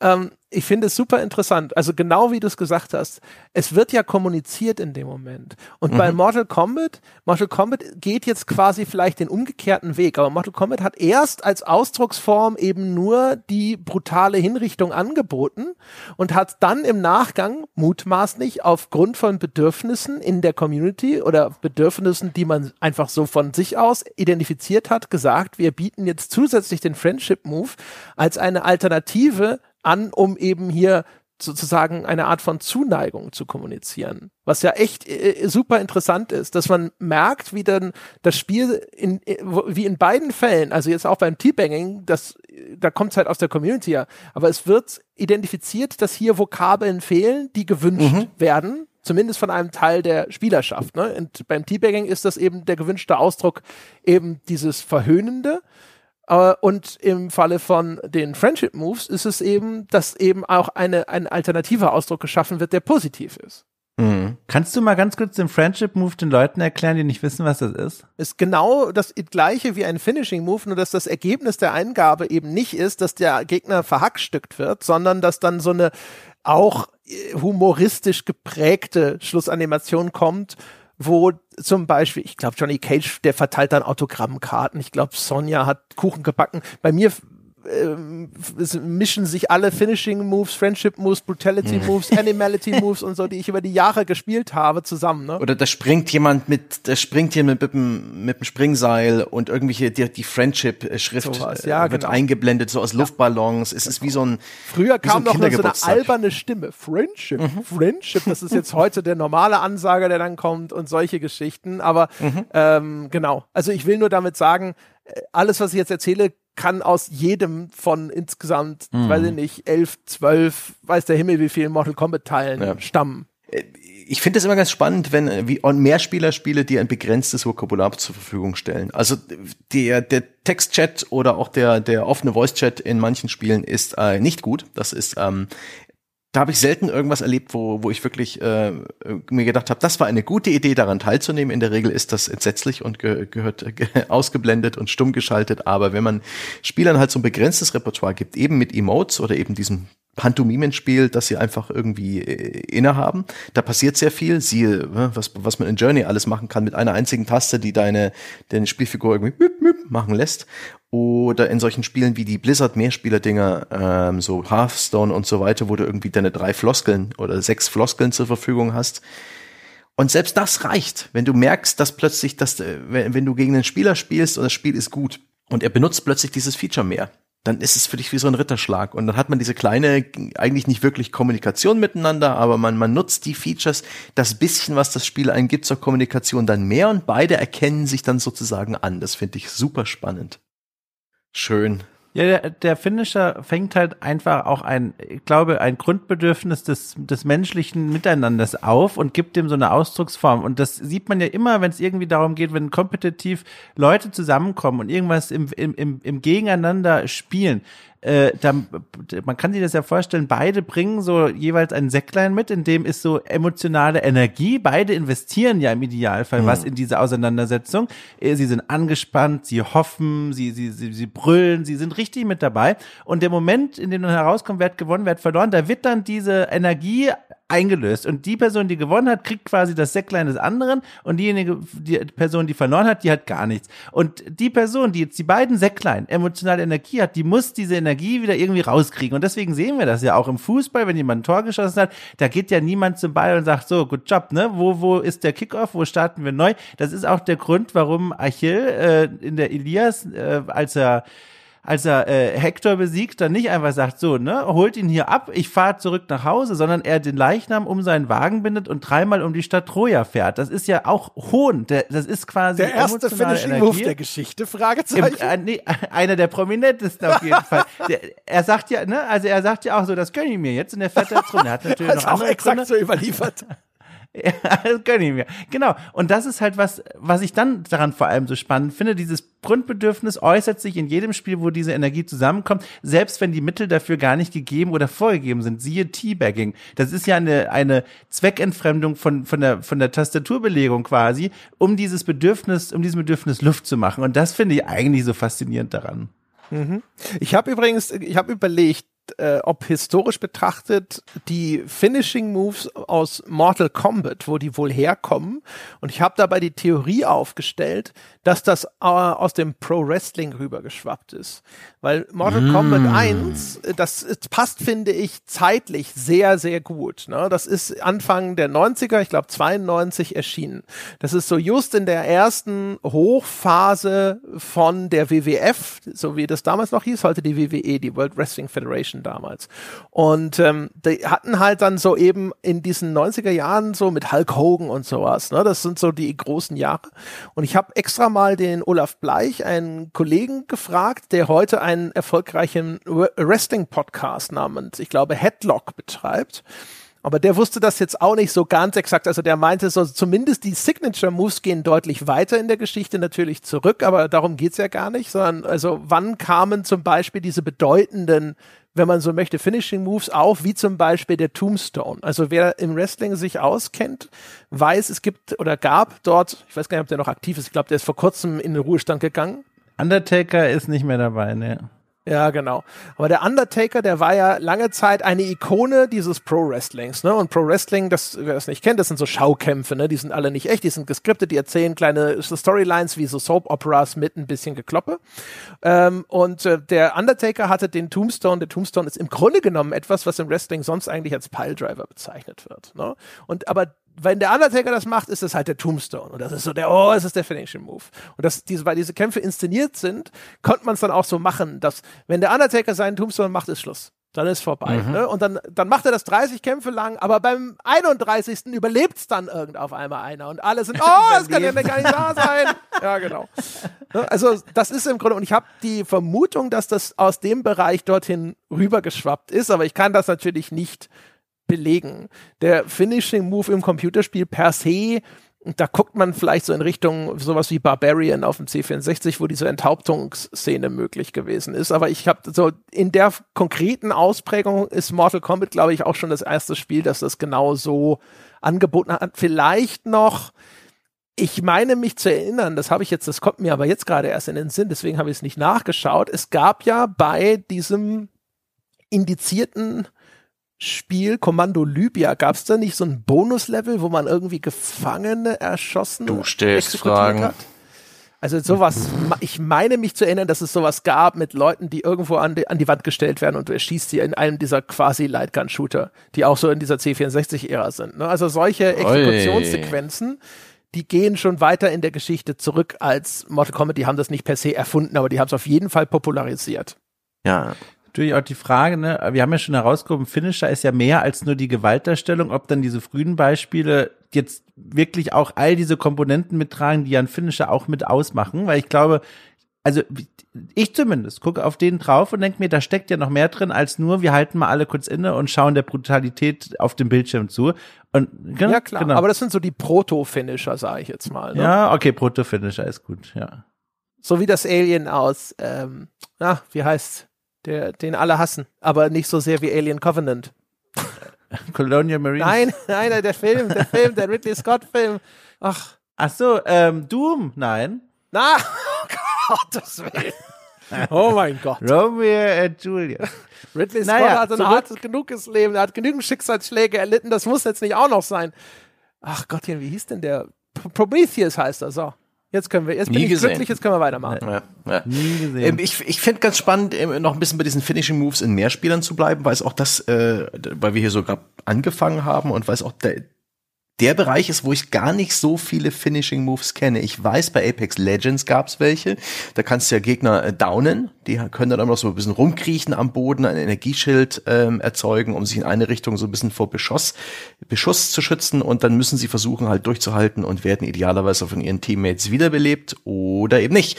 Die kann man erschießen aus sicherer Ferne. Man kann aber auch rangehen und mit dem Nahkampfmove einen Finisher auslösen. Der ist dann so für den Spieler, zoomt dann die Kamera an seine Außenansicht. Da ist man auch unverwundbar verwundbar in dieser äh, Szene. Ich weiß gar nicht, ob das inzwischen auch eine Mikrotransaktionseinnahmequelle ist. Für den äh, externen Beobachter sieht es ein bisschen albern aus, wenn dann die Skripte beide Spieler aufeinanderziehen und diese Animationen ausführen, aber es wird einfach so gemacht. Wie ist es bei ähm, For Honor ähnlich, Dom? Ist das da auch ja. so eine so eine Geschichte, die so ein bisschen mit dem Holzhammer ins Gameplay eingefügt wird? Also da muss ich mal kurz ein Stück trinken, weil das wird jetzt eine längere Antwort. Einen Moment. Shit, shit. Ich habe dreimal For Honor gesagt. Jetzt hast du das Duracell-Häschen aufgezogen. also, es gibt tatsächlich, also vorne hat da eine Entwicklung durchgemacht. Es ist ganz spannend. Es gibt auf YouTube mittlerweile einige ganz frühe Vertical Slices. Also Vertical Slice bedeutet früher Zeitpunkt in der Entwicklung eines Spiels wird ein kleiner Abschnitt mal zur Verfügung gestellt, rausgerendert und äh, zur, zur Verteilung weitergegeben, meist intern, in dem dann schon alle Features einmal gezeigt werden. Also ein kleiner Ausschnitt des Spiels, wie so die Vision am Ende mal aussehen könnte. Und da gibt es einen Vertical Slice, den kann man heute angucken. Der zeigt die ursprüngliche, ich sag mal, Vision des Spiels, ähm, die auch mitgetragen wurde von dem Creative Director Vandenberg, der eine ganze Weile mit Teil des Teams war und dann zum Release des Spiels äh, 2016 wieder rausgegangen ist aus dem Team. Unschöne Geschichte ist aber was anderes. Jedenfalls dieser Vertical Slice zeigt, For Honor war ein Spiel, das sich selbst begriff als ein super realistisch anmutendes, authentisches Mittelaltergeplänkel zwischen Rittern, Samurai und Wikingern. Das muss man halt dann einfach akzeptieren, dass diese Fraktionen da aufeinandertreffen. Sah aber sehr dreckig und sehr echt aus. Da gab es keine Magie, keine Special Effects, sondern Finisher, die darin bestanden, dass der eine Ritter seinen Morgenstern so lange auf den Samurai einschlägt, bis sein Gesicht brei ist. Das war die Vision ursprünglich. Dann kam Ubisoft, äh, ne, ist da einige Jahre drüber gerutscht und am Ende kam ein Spiel dabei raus, das sich überlegt hat, wir müssen gucken, obwohl wir ein Vollpreisspiel sind, dass wir während der laufenden Entwicklung, weil das ist ein Spiel äh, als Service-Spiel gedacht, das soll viele Jahre lang am Netz bleiben, am Strom bleiben, wie auch immer. Wir müssen ja ständig auch wieder neues Geld reinbekommen und das kriegen wir über Mikrotransaktionen und die Leute lieben ja Finisher, deswegen werden die Finisher eine ganz wichtige Stütze unseres Monetarisierungssystems. Und weil natürlich die Möglichkeiten des menschlichen Körpers irgendwann erschöpft sind, wie man andere menschliche Körper zerreißen kann, wenn man in diesem äh, authentischen Mittelalter-Setting bleibt, hat sich das, weiß ich nicht, wer, wer da verantwortlich war, jedenfalls kam am Ende dann dabei raus, die Ratio, naja, wir führen Effekte ein. Wir gehen so ein bisschen over the top. Plötzlich können die Ritter und, und die anderen Kriegerfiguren Dinge machen, die eigentlich in dem ursprünglichen Vertical Slice nie gedacht waren. Also aus dem Mund kommen Feuerbälle, Bälle, äh, Geisterschädel tauchen auf und zerfetzen den Gegner, äh, Dolche aus Eis werden wie aus dem Nichts geworfen, sogar Granaten fliegen durch die Luft. Und all diese Stilelemente führen zu einem mittlerweile, das Spiel gibt's immer noch aktiv, äh, prall gefüllten Store an Finishern und Exekutionsmanövern, die tatsächlich auch in diesem Sinne verwendet werden. Also wenn in diesem Spiel ein Duell stattfindet, zwei Spieler oder auch mehrere tre treffen aufeinander, einer verliert, dann kann man diese Exekution ausführen und die sind wirklich von der kreativen Bandbreite mittlerweile ziemlich weit gefächert, vom klassischen Wikinger die Axt in den Bauch des Samurai-Kriegers bis hin zu äh, ein Ritter beschwört einen Geisterkatapult, der dann sein Opfer abschießt. Und all das zielt vor allem in diese eine Kategorie ab, über die wir hier schon bei Tekken und so weiter gesprochen haben. Es ist vor allem diese soziale Erniedrigung. Der der Betroffene, das Opfer, mhm. der muss zuschauen, der kann das nicht ausblenden, die Kamera hält da drauf, es gibt keinen Weg, außer man ähm, schaltet die Konsole sofort aus.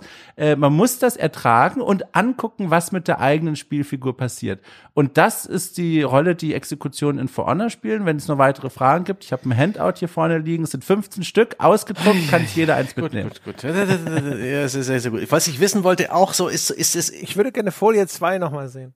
Ist, ist da Risk and Reward drin? Oder ist es einfach nur eine Frage von äh, erwischt den Button-Prompt im richtigen Zeitfenster und das Ding kümmert sich? Ich glaube, das ist eine ganz große Frage, welcher Spielertyp da da vorne dran sitzt. Ich persönlich empfinde es als ja, es ist leider so. Ich finde, empfinde es als wahnsinnig befriedigend. Also das Spiel gibt dir im Grunde keine. Ich fragte, ob es riskant ist. Ja, jetzt lass mich doch mal. Du hast also das Spiel, jetzt, hallo, das Spiel gibt dir keine Belohnung dafür, also keine Ressource oder sowas. Stattdessen, und da beantworte ich jetzt deine Frage, ist es ein Risiko, dass du eingehst, denn in diesem Animationszeitfenster läuft die Schlacht um dich herum natürlich noch weiter. Das heißt, du kannst unterbrochen werden, du kannst selbst angegriffen werden, du bist in dem Moment eine Weile auch äh, handlungsunfähig, weil du der Exekution quasi zuschaust, diesem Finishing Move. Und das ist so der Moment, wo man dann entscheidet, drücke ich die Taste oder nicht. Das ist übrigens ganz schön gezeigt.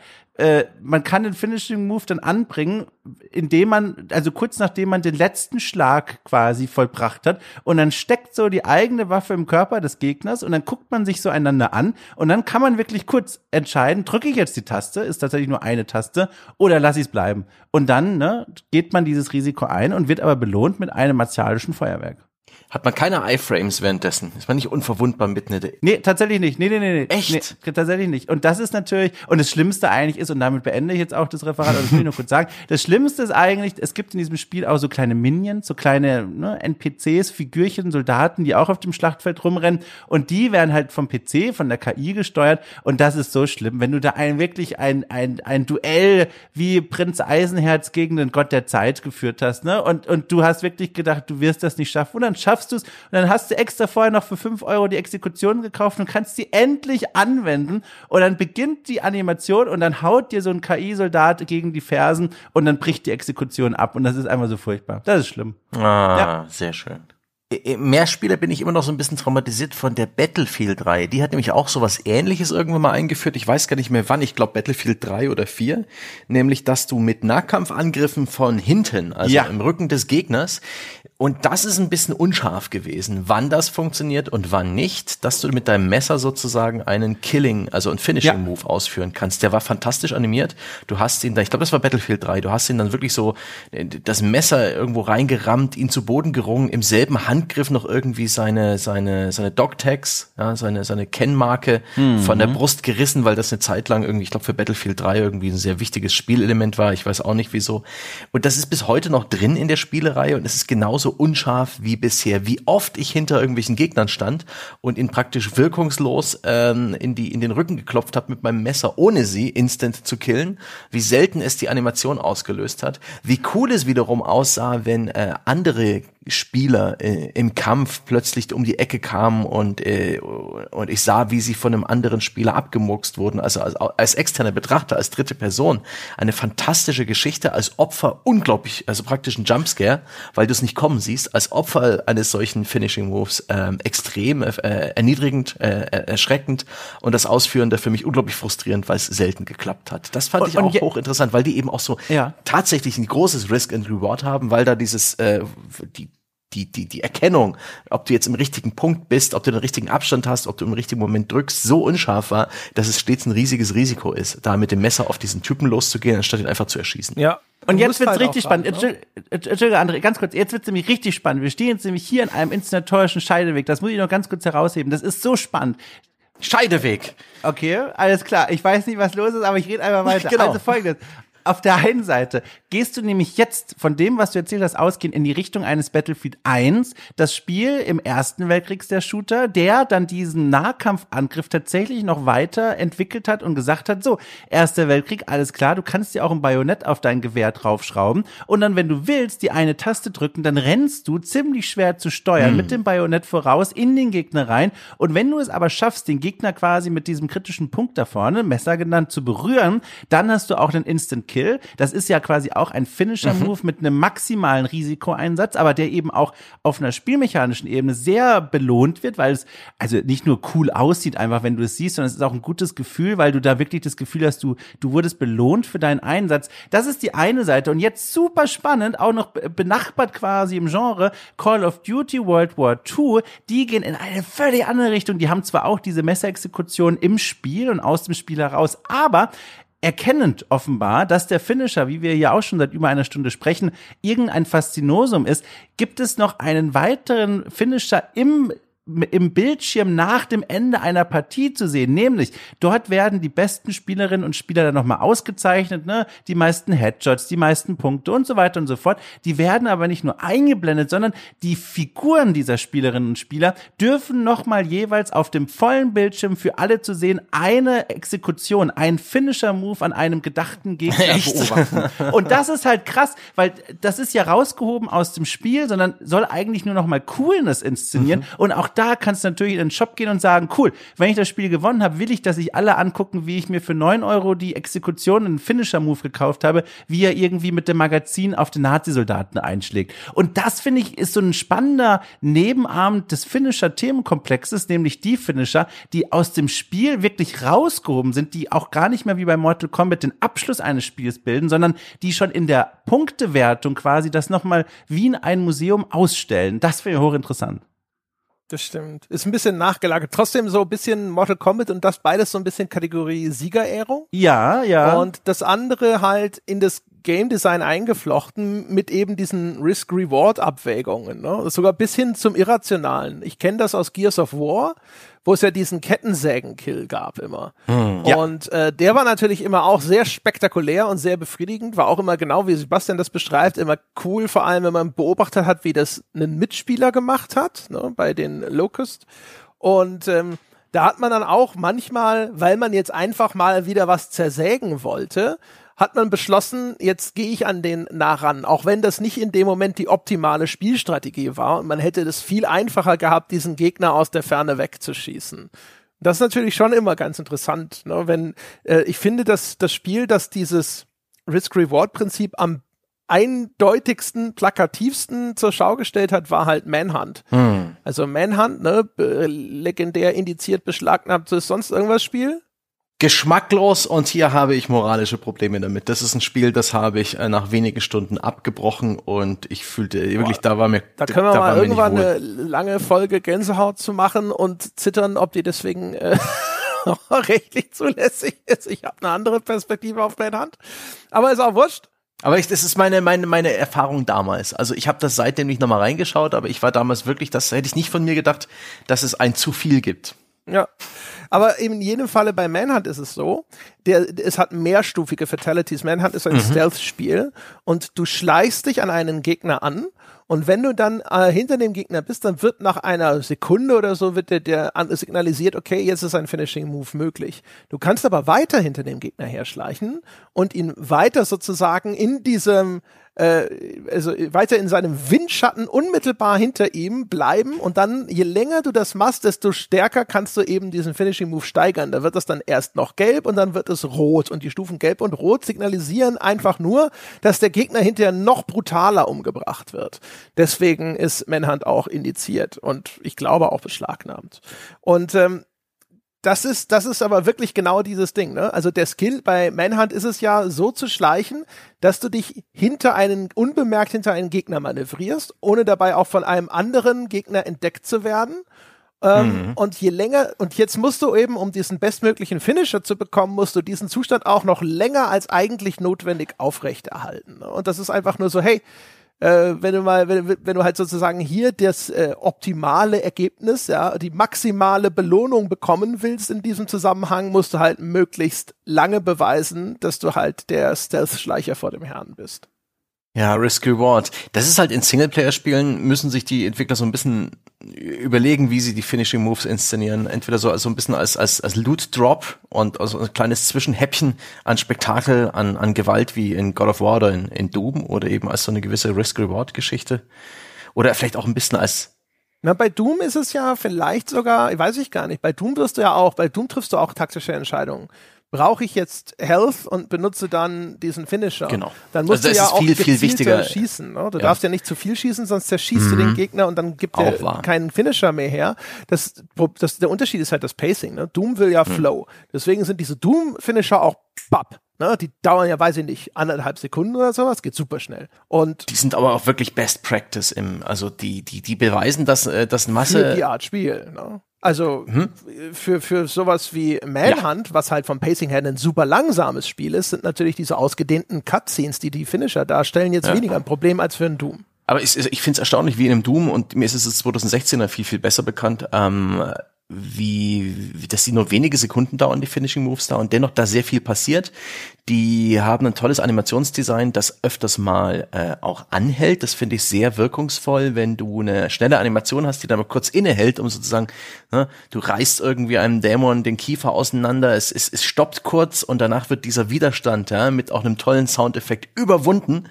Und das ist so ein wuchtiges, äh, tolles Animationsdesign, findet man auch in Prügelspielen ab und zu. So Smash Brothers und Co. oder auch äh, andere Brawler haben dieses Feature, dass man dass kurz die Animation starr bleibt und erst dann der Gegner wegfliegt. Das ist, hat so viel mehr Wucht als einfach eine realistische Physikdarstellung in dem Moment.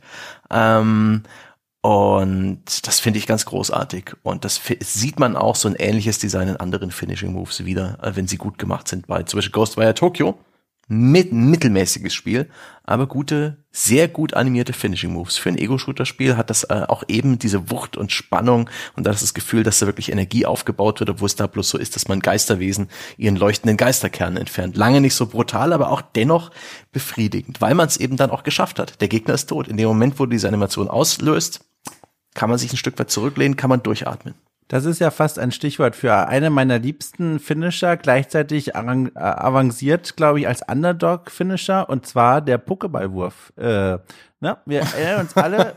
Na, jetzt wartet mal ab. Nee, nee, nee, wir schon sind im gut. Jahr 1996, äh, beziehungsweise dann müsste man in Japan sein. Ich glaube, drei Jahre später in Europa dann. Äh, Pokémon Blau, wenn man gute Eltern hatte, Rot, wenn man Pech hatte, landet im eigenen Gameboy Echt, und echt? dann, War, war das die Demarkationslinie damals? ja tatsächlich, also da wusste man schon, woran man Da ist. wurden Kinder von ihrer Familie getrennt wegen sowas. Ja, genau. Genau, wenn die, ja, ja. Also ich jedenfalls hatte Blau äh, und dann äh, Diese Kinder sind heute noch dankbar, habe ich gehört.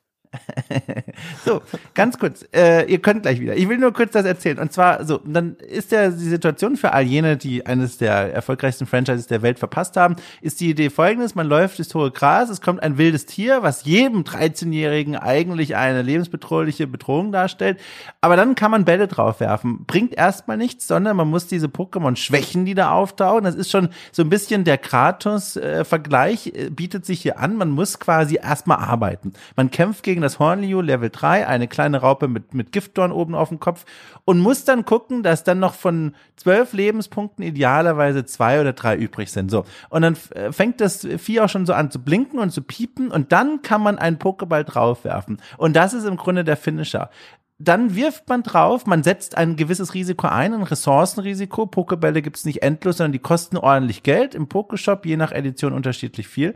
Schmeißt man also einen Pokeball drauf und jetzt, genau wie Sebastian beschrieben hat, guckt man die Animation an und sieht erstmal, ne, der Pokeball wackelt, das darin verschwundene wilde Pokémon kämpft darum, nicht domestiziert zu werden und dann kämpft es und es kämpft und man schaut zu und dann gibt's das äh, erlösende Geräusch, dieses Kling. Und damit ist das Pokémon erobert, es hat seine Freiheit verloren und muss ab sofort für uns kämpfen. Und das, finde ich, ist einer der schönen Beispiele für einen gewaltsamen Finisher. Man investiert ein Risiko, man muss sich das erkämpfen und wird am Ende ordentlich belohnt. So, während Dom hier seine Sklavenhalter-Fantasien so richtig ausgebreitet hat.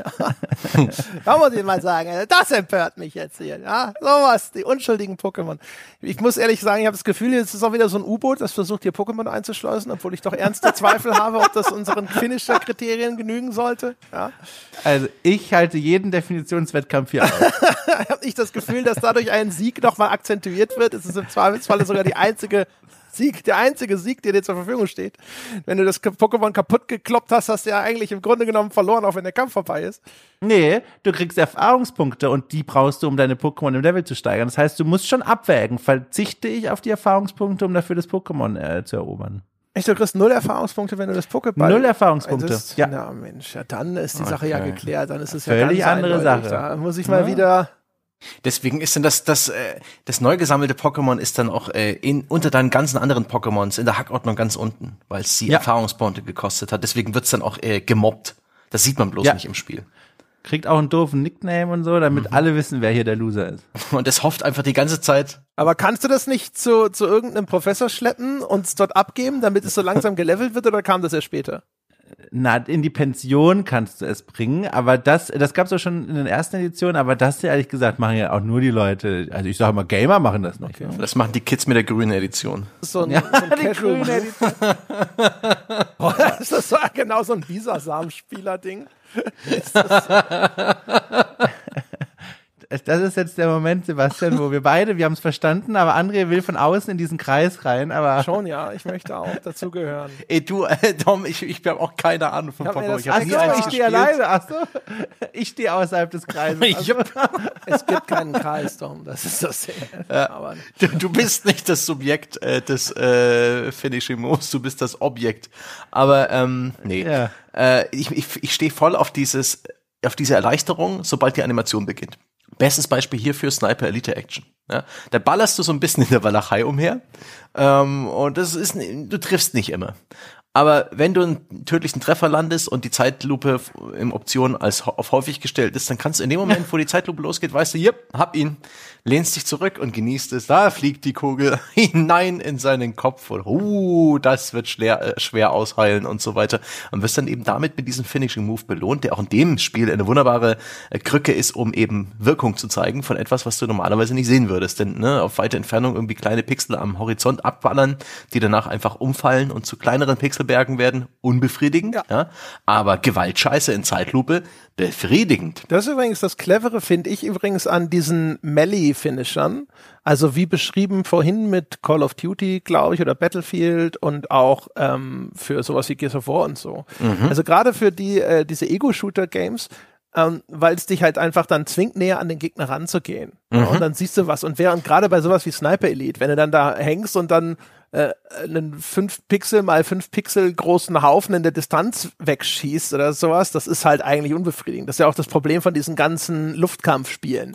Dass wenn mhm. sie halbwegs realistisch sein wollen, dann äh, guckst du auf deinen Zielcomputer und der sagt, ja, in 25 Kilometer Entfernung ist ein Jet. Und dann schießt du mhm, und irgendwann wird Vollzug gemeldet und denkst dir so, ja, schön, äh, Dafür gibt's dann die Killcam. Ja, genau. Wenn ich doch nur, äh, wenn ich doch nur Tom Cruise wäre, dann würde ich jetzt sehen, wie dieses Ding explodiert. genau, und dafür werden dann alle möglichen Krücken herangezogen. Mhm. Und äh, das ist halt eine clevere Idee, ne? um halt so ein bisschen zu sagen, so, hey, ich, äh, ich gebe dir eine Incentive, auf, auf Tuchfühlung zu gehen, wo das Ganze dann auch intensiver ist, wo das schwieriger ist, wo du eben diese Abwägungsentscheidung treffen musst. Oder halt generell, ne? Also Finisher sind ein Instrument, um Dinge filmischer zu machen. Äh, mhm. Da ist so, finde ich, das typische Beispiel waren, war, ich glaube, es ist jetzt aktuell, obwohl, glaube ich, gibt es vielleicht sogar immer noch, auf jeden Fall Assassin's Creed. Das war ja früher mhm. eigentlich eine Finishing-Move-Parade du wartest bis, was, erinnert ihr euch noch, so Assassin's Creed 3 und sowas, das rote Dreieck über den Köpfen und dann drückst du das und dann macht er halt diese, diese coolen Moves, die halt so flüssig aufeinander folgen, normalerweise in einem einem direkt gesteuerten Kampfsystem niemals möglich sind. Weil du da halt mhm. immer dieses Problem hast, dass diese, selbst bei den Combos, das ist ja häufig dann äh, eine Zusammensetzung aus einem Baukasten, nämlich der Baukasten der normalen Angriffsmoves, die diese Figur kann. Und dann ist da vielleicht noch mal hinten im, im dritten Glied dieser Kette ist dann auf einmal noch ein Move dabei, der normalerweise nicht vorkommt. Aber es ist ja häufig so ein bisschen zusammengestöpselt und du kannst da auch und sollst da auch jederzeit raus können aus dieser Animationskette. Und dadurch mhm. sind diese Animationen einfach nicht so filmisch und nicht so bombastisch wie das, wenn einfach nur so ein Skript abläuft. Hm, wobei ich finde, Assassin's Creed hat da in den älteren Spielen eine schöne Lösung gefunden. Also schön für Menschen wie mich. Es gab genug Leute, die begrüßen dieses furchtbare Kampfsystem der neuen Assassin's Creed Spiele, die das nicht mehr haben. Aber die alte Brücke war ja eigentlich folgende. Man hat dann gesagt, okay, wir wollen dem Spieler das Gefühl geben, hier wird ein kinoreifer Fil äh, Kampf äh, geboten und das funktioniert normalerweise, indem man diese Paradetaste ständig drückt. Also es war dann so im ersten Assassin's Creed auch schon, man steht eigentlich nur da, drumherum stehen die mittelalterlichen Wachen und dann greifen die nacheinander an, dann gibt es eine Paradetaste, wenn man die im richtigen Moment drückt, dann gibt es sofort diese Exekution, diesen Finisher. Und die späteren Assassin's Creed dieser ersten Spiele, die haben dann gesagt, okay, wir machen das jetzt so, wenn du es einmal schaffst, so eine Parade Parade quasi erfolgreich anzubringen und einen Gegner zu exekutieren, werden alle deine kommenden Standardangriffe auch sofort eine Exekution, einen Finisher einleiten, bis du selber mal getroffen wirst. Und das ist ja im Grunde ein Weiterdenken dieser Finisher-Idee zu einer normalen Standardspielmechanik, die ich total spannend fand. Das Ergebnis sind halt spielmechanisch kaum fordernde Kämpfe, aber die inszenatorisch halt, finde ich, toll zu genießen sind und diesen Charakter nochmal unterstreichen. Ein Assassine, der mit seinen Waffen umgehen kann. Ich finde das sehr schade, dass das heute aus dem Franchise verloren gegangen ist. Aber das hm. ist ja genau mein Punkt, ne? Also das ist das, was es so filmreif macht und hätte das so ein ja, typisches ja. Kampfsystem mit äh, hier Kreistaste schwer, leichter Angriff, Dreieckstaste schwerer Angriff oder sonst irgendwas, das hätte halt nie dieses Ding. Also ich erinnere mich auch noch eigentlich ganz gerne an insbesondere Assassin's Creed 3, jetzt wo Jochen nicht da ist, kann ich das ja mhm. sagen. Also die, nice. die Kämpfe habe ich in hervorragender Erinnerung und das hatte ein, auch eine solche Vielfalt an Animationen ja. in Abhängigkeit von der gewählten Waffengattung auch. Ja, äh, ja. Irre. Also was da für Tonnen an Information, äh, Informationen, an Animationen drin steckte. Es war halt das Konterfest vor dem Herrn, das war spielerisch echt nicht anspruchsvoll, aber eben befriedigend. Schön bei Assassin's Creed fand ich immer, das ist ja auch so eine Art Finishing-Move, ähm, die Unterarmklingen, die eben zum Insta-Kill führen und die man dann auch ja. irgendwann, ne, du läufst einfach, da sind zwei Wachen und du gehst einfach zwischen ihnen durch, drückst links und rechts den, äh, die Klinge in den Hals und spazierst einfach weiter, ja. während sie hinter dir zusammenklappen. Das ist ein, wirklich ein, ein köstlicher Moment. Mega ich glaube, dafür dann, brauchst du ein Up Upgrade, ne? Nee, gar nicht. Das war ja die Idee am Anfang. Und dann singst du da bei Woodkid und, und, und, und denkst, äh, die Gänsehaut lässt sich bis zur Decke stapeln. Und dann im Vergleich dazu die modernen Assassin's Creeds, dann greifst du einen Gegner an. Ja, du fährst deine viereinhalb Meter Metall aus dem Unterarm in den Nacken des Gegners und das Spiel guckt nach und sagt, ah, Moment mal. 25 der ist Prozent Rüstung verloren. Genau, vier Level über dir, er ist vier Level über dir, hat jetzt leider nur zwei Punkte abgezogen, ne? Viel Spaß im offenen Kampf jetzt. Dann denke ich mir, Leute, also das ist doch Quatsch. Äh, Assassin's Creed Quo Vadis, sage ich dann. Oh, Na, oh ich, angeblich wird's doch jetzt wieder traditionell Genau. im nächsten Teil. Wir werden es erleben. ja, gucken wir mal. Ne? Ich, ich werde es prüfen mit Lupe und Argusauge. Ja, wir werden da ganz, mit dem ganz feinen Kamm werden wir da dabei. Auf den Sonntagscast freue ich mich jetzt schon. bin sehr gespannt. Also ich bin vor allem, ich kann mir gar nicht vorstellen, dass sie tatsächlich von diesem Konzept eines großen, eher in dieses Rollenspiel-Richtung tendierenden Assassin's Creed tatsächlich abrücken. Also ich, ich, ich bin mal sehr gespannt. angeblich schon. Ja, das habe ich auch gelesen. Aber ich glaube, es wird, es wird sich nicht spielen wie die alten Assassin's Creed. Das glaube nee, ich nicht. niemals. Bin niemals. gespannt. Bin Bin gespannt. gespannt auch, Ähm, ja. Willst du? Soll ich? Ich würde gerne auch noch etwas, ich würde gerne das Thema wechseln. Ja? Du auch? Ich auch, tatsächlich. Wir haben jetzt drei Richtungen, in die wir gehen können. Um Gottes Willen. es ist wie die Wahl zwischen Schicki, Klumanda und Bisasam. Das Oh, entscheidet jetzt shit. sehr viel. Okay. Ich wäre jetzt zu den, zu den, äh, diesen, ja, egal, ich hätte auch das Thema gewechselt. Macht, macht einer von euch. Äh, Du hast Sebastian, jetzt sind wir beide im Duell. Wir, wir Also. sind wir im Duell. Ich hätte anzubieten ne, eine, eine, einen kleinen Monolog über den Environmental Kill. Oh, gerne, da habe ich auch was zu sagen. Aber du kennst doch noch gar nicht meine Option, André. Aber es- äh, es wird ja direkt zugestimmt. Ich hab das, das war jetzt nur der erste Zuruf. Es war noch kein, du, du bist komm dran. schon, komm schon, Dom, locke uns. Also, ich würde gerne drüber sprechen, über den Finisher explizit im Horrorspiel und wenn er mit uns geschieht. Das ist mein Oh, nice, die Todesanimation, die grausame. Ja. Oh, Also jetzt. André, jetzt hat sich André durch seine Zurückhaltung auf den Thron des Entscheiders jetzt gesetzt. musst du dich entscheiden. Gottes Nee, Sebastian, komm, ey, mach einfach. Also die, die, die, das, das ist jetzt aber wirklich, also bei dem Thema von Sebastian habe ich auch was zu sagen und das Thema von Dom ist so gut, dass ich nicht drauf gekommen bin. Den müssen wir Sehr Dom gut. nehmen wahrscheinlich. Echt? also das über, also okay, also vielen Dank. Also wir nehmen Sebastians bitte auch, weil da bin ich auch neugierig. Ja, das ist ja nur die Reihenfolge jetzt. Es ist nicht so, dass wir das andere weglassen. würden. Naja, aber es ist schon auch eine Auszeichnung für mich Nee, jetzt. Also das ich, ist schon so. Wir hätten das nicht tun dürfen, André. das Pokémon rausschneiden oder so. Ja, das ist gut. das ist ausgezeichnet. Naja, also äh, ich musste da vor allem, also nochmal für alle, die jetzt kurz äh, gegähnt haben und es nicht gehört haben, also es geht darum, wenn der Finisher mit uns geschieht, so habe ich mir das hier aufgeschrieben, im Horrorspiel vor allem, das ist, finde ich, nochmal so eine Sondergattung des Finishers, über die wir gerne mal sprechen können, beziehungsweise jetzt tun. Äh, da musste ich vor allem an Dead Space denken. Das ist ein Klassikerbeispiel. Es gibt noch viele andere Horrorspiele, die diesen Moment kennen, aber Dead Space hat es ja auch ein bisschen zum Teil seiner Marke damals gemacht, also dieses Weltraum-Horrorspiel, das wir übrigens auch zum Auftaktspiel unseres Gänsehaut-Formats vor vielen Jahren gemacht haben. Das so Gruselformat hier bei The Pod gemeinsam mit Nils Ehring. Und in diesem Spiel gibt es diesen besonderen Kniff, dass äh, wenn du im Spiel stirbst, nicht einfach nur stirbst und Game Over gehst, dann nochmal 25 Peseten einwirfst und neu starten darfst, sondern dein Monster, was sich zu deinem Lebensauslöscher erkoren hat, das darf nochmal einen kleinen Finisher selbst anbringen und die sind spektakulär brutal. Nicht nur das, sondern auch auf eine Weise, machen sie was, finde ich, mit mir selbst. Ich übertrage das jetzt nur mal auf mich. Ich will da jetzt nicht verallgemeinert sprechen. Die machen was mit mir, was ich in anderen Genres nicht kenne. Ich denke da zum Beispiel, kann man jetzt viele nennen, ähm, an diese kleinen äh, laufenden Wirbelsäulen, die so einen Kopf oben drauf haben, die gibt es als Gegner. Und wenn die gegen dich kämpfen, es dauert sehr lange, bis sie mal gegen dich gewinnen, da gibt's YouTube-Videos, die das zeigen, aber wenn sie tatsächlich schaffen, dich, Isaac, in diesem Spiel, also so heißt die Figur, zu besiegen, dann springen sie dir auf die Schulter, reißen dir deinen Kopf und das Rückgrat raus und pflanzen sich selbst quasi in deinen Körper ein, um dann mit dir herumzulaufen wie ein Zombie. Und dann ist Game Over Bildschirm und dann darfst du noch mal am Checkpoint loslegen. Und das finde ich, das macht was mit einem. Ich bin mir, ich, ich glaube, ich habe noch nicht alles erfasst, was das mit einem macht oder mit mir macht, aber eins ist auf jeden Fall, es lehrt zum einen Respekt vor diesem Gegner. Also es, es zeigt so ein bisschen das, was wir vorhin bei, bei Mortal Kombat besprochen haben.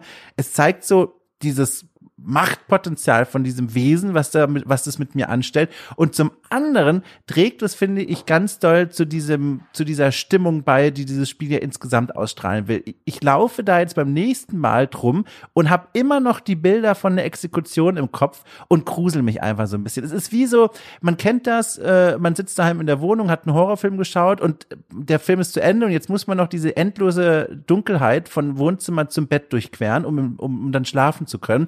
Und in dieser endlosen Dunkelheit beginnt der Kopf sich die schlimmsten Dinge auszumalen, was passieren könnte. Ne? Ein Oger sitzt da, wartet nur darauf, mit offenem Mund dich zu verspeisen.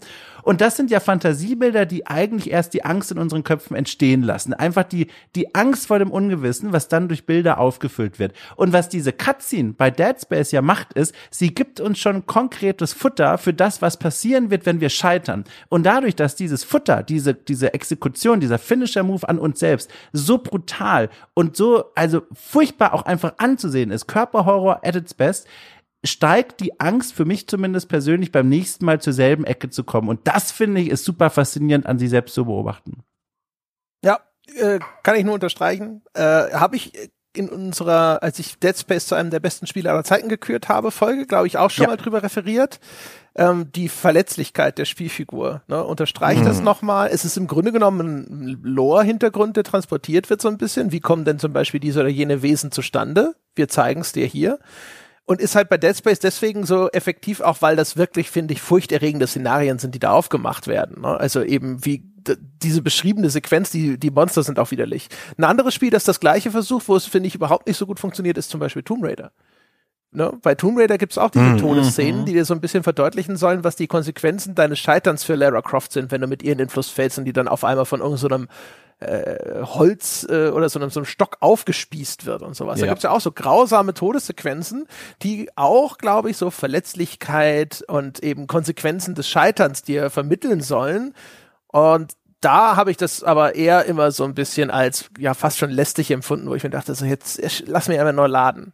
Während bei Dead Space gibt es diesem Terrorgefühl, dem, dem du da ausgesetzt bist, was. Ja. Mhm bei Dead Space passt es einfach besser, diese, diese, dieser Schock äh, und, und füttert halt den Grusel und bei äh, Tomb Raider ist dieser Schock, der passt nicht, das ist, das beißt sich mit dem Gefühl von Abenteuer und Exploration. Ich fand ähm, dieses, diese die Exploitation, das, das neue Exploitation Tomb Raider, das sich da, ich glaube 2013 erfunden hat, das war keine gute Idee wo auch ständig Lara Croft mit irgendwelchen äh, ne, Unterleibwunden durch die Gegend läuft, also wo irgendwie sich äh, irgendwelche äh, Stöcke oder irgendwelche, weiß ich nicht, äh, Stangen in ihren Bauch, äh, ihre Bauchhöhle bohren und sowas. Ekelerregend. Furchtbar.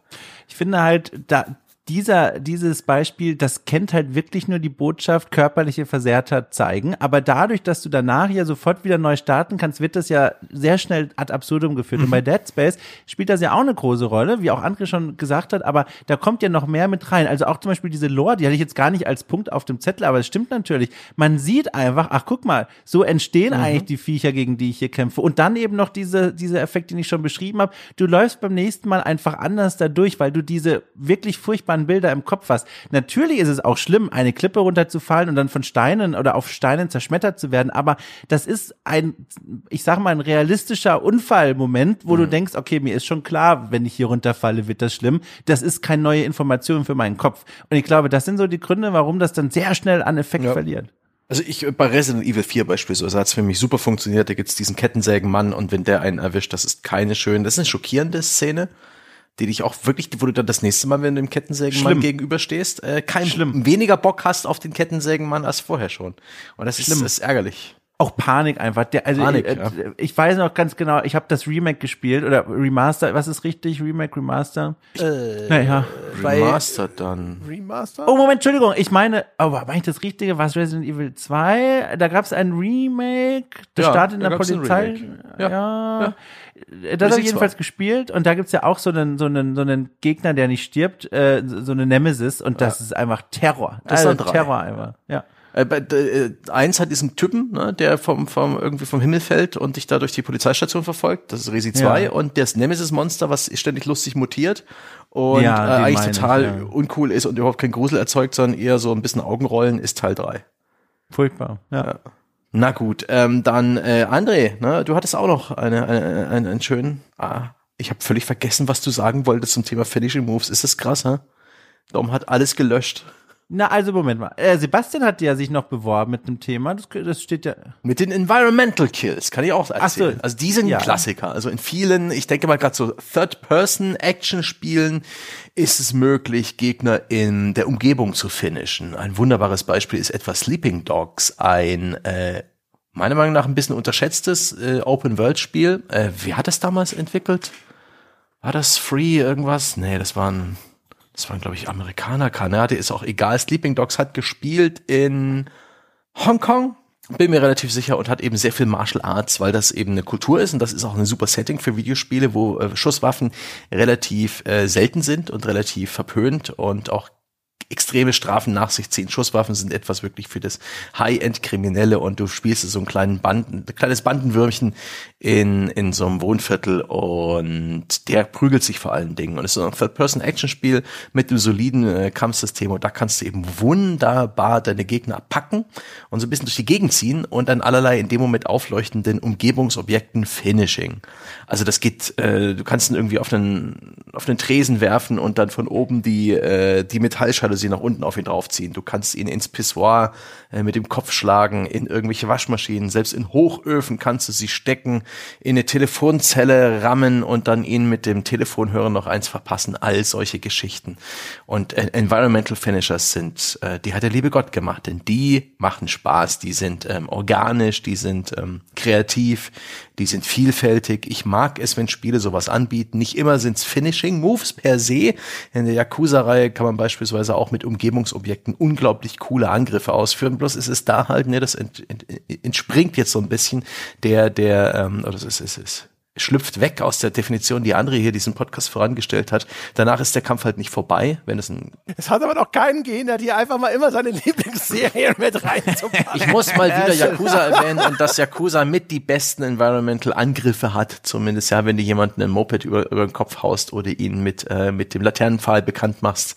Das ist wuchtig, das ist äh, blutig, aber dennoch nicht irgendwie übertrieben gewalttätig. Nachher stehen immer alle wieder auf, entschuldigen sich und geben dir vielleicht ein Stück Holzkohle. Sehr schön. Das ist fantastisch. Ich bin übrigens gerade vielleicht so hinter den Kulissen. Ja, es hat geklingelt an der Tür, die Post war da.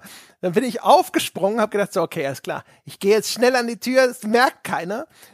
Bin dann losgestürzt, hatte den Kopfhörer, ich habe äh, mit Kabel noch im Ohr, Hast du dich selbst gefinisht? habe bin dann also hängen geblieben an dem Kopfhörer, habe mich dann so erschreckt, weil ich dachte, ich reiße jetzt gerade den Laptop runter, dass ich quasi diese Bewegung mittendrin abgebrochen habe, ins Straucheln geraten und dann äh, hier bei mir im Flur auf dem Weg zur Tür, da steht so ein kleines Regal, da ist so der Router und sowas drin. Und bin dann halt halb in dieses Regal gestürzt, hat mir so dermaßen das Knie angehauen, bin ich dann zur Tür gelahmt, habe dieses Paket angenommen, mich zurück in den Sessel geschleppt und so, okay, ah, shit, was, wir sind bei Yakuza auf einmal.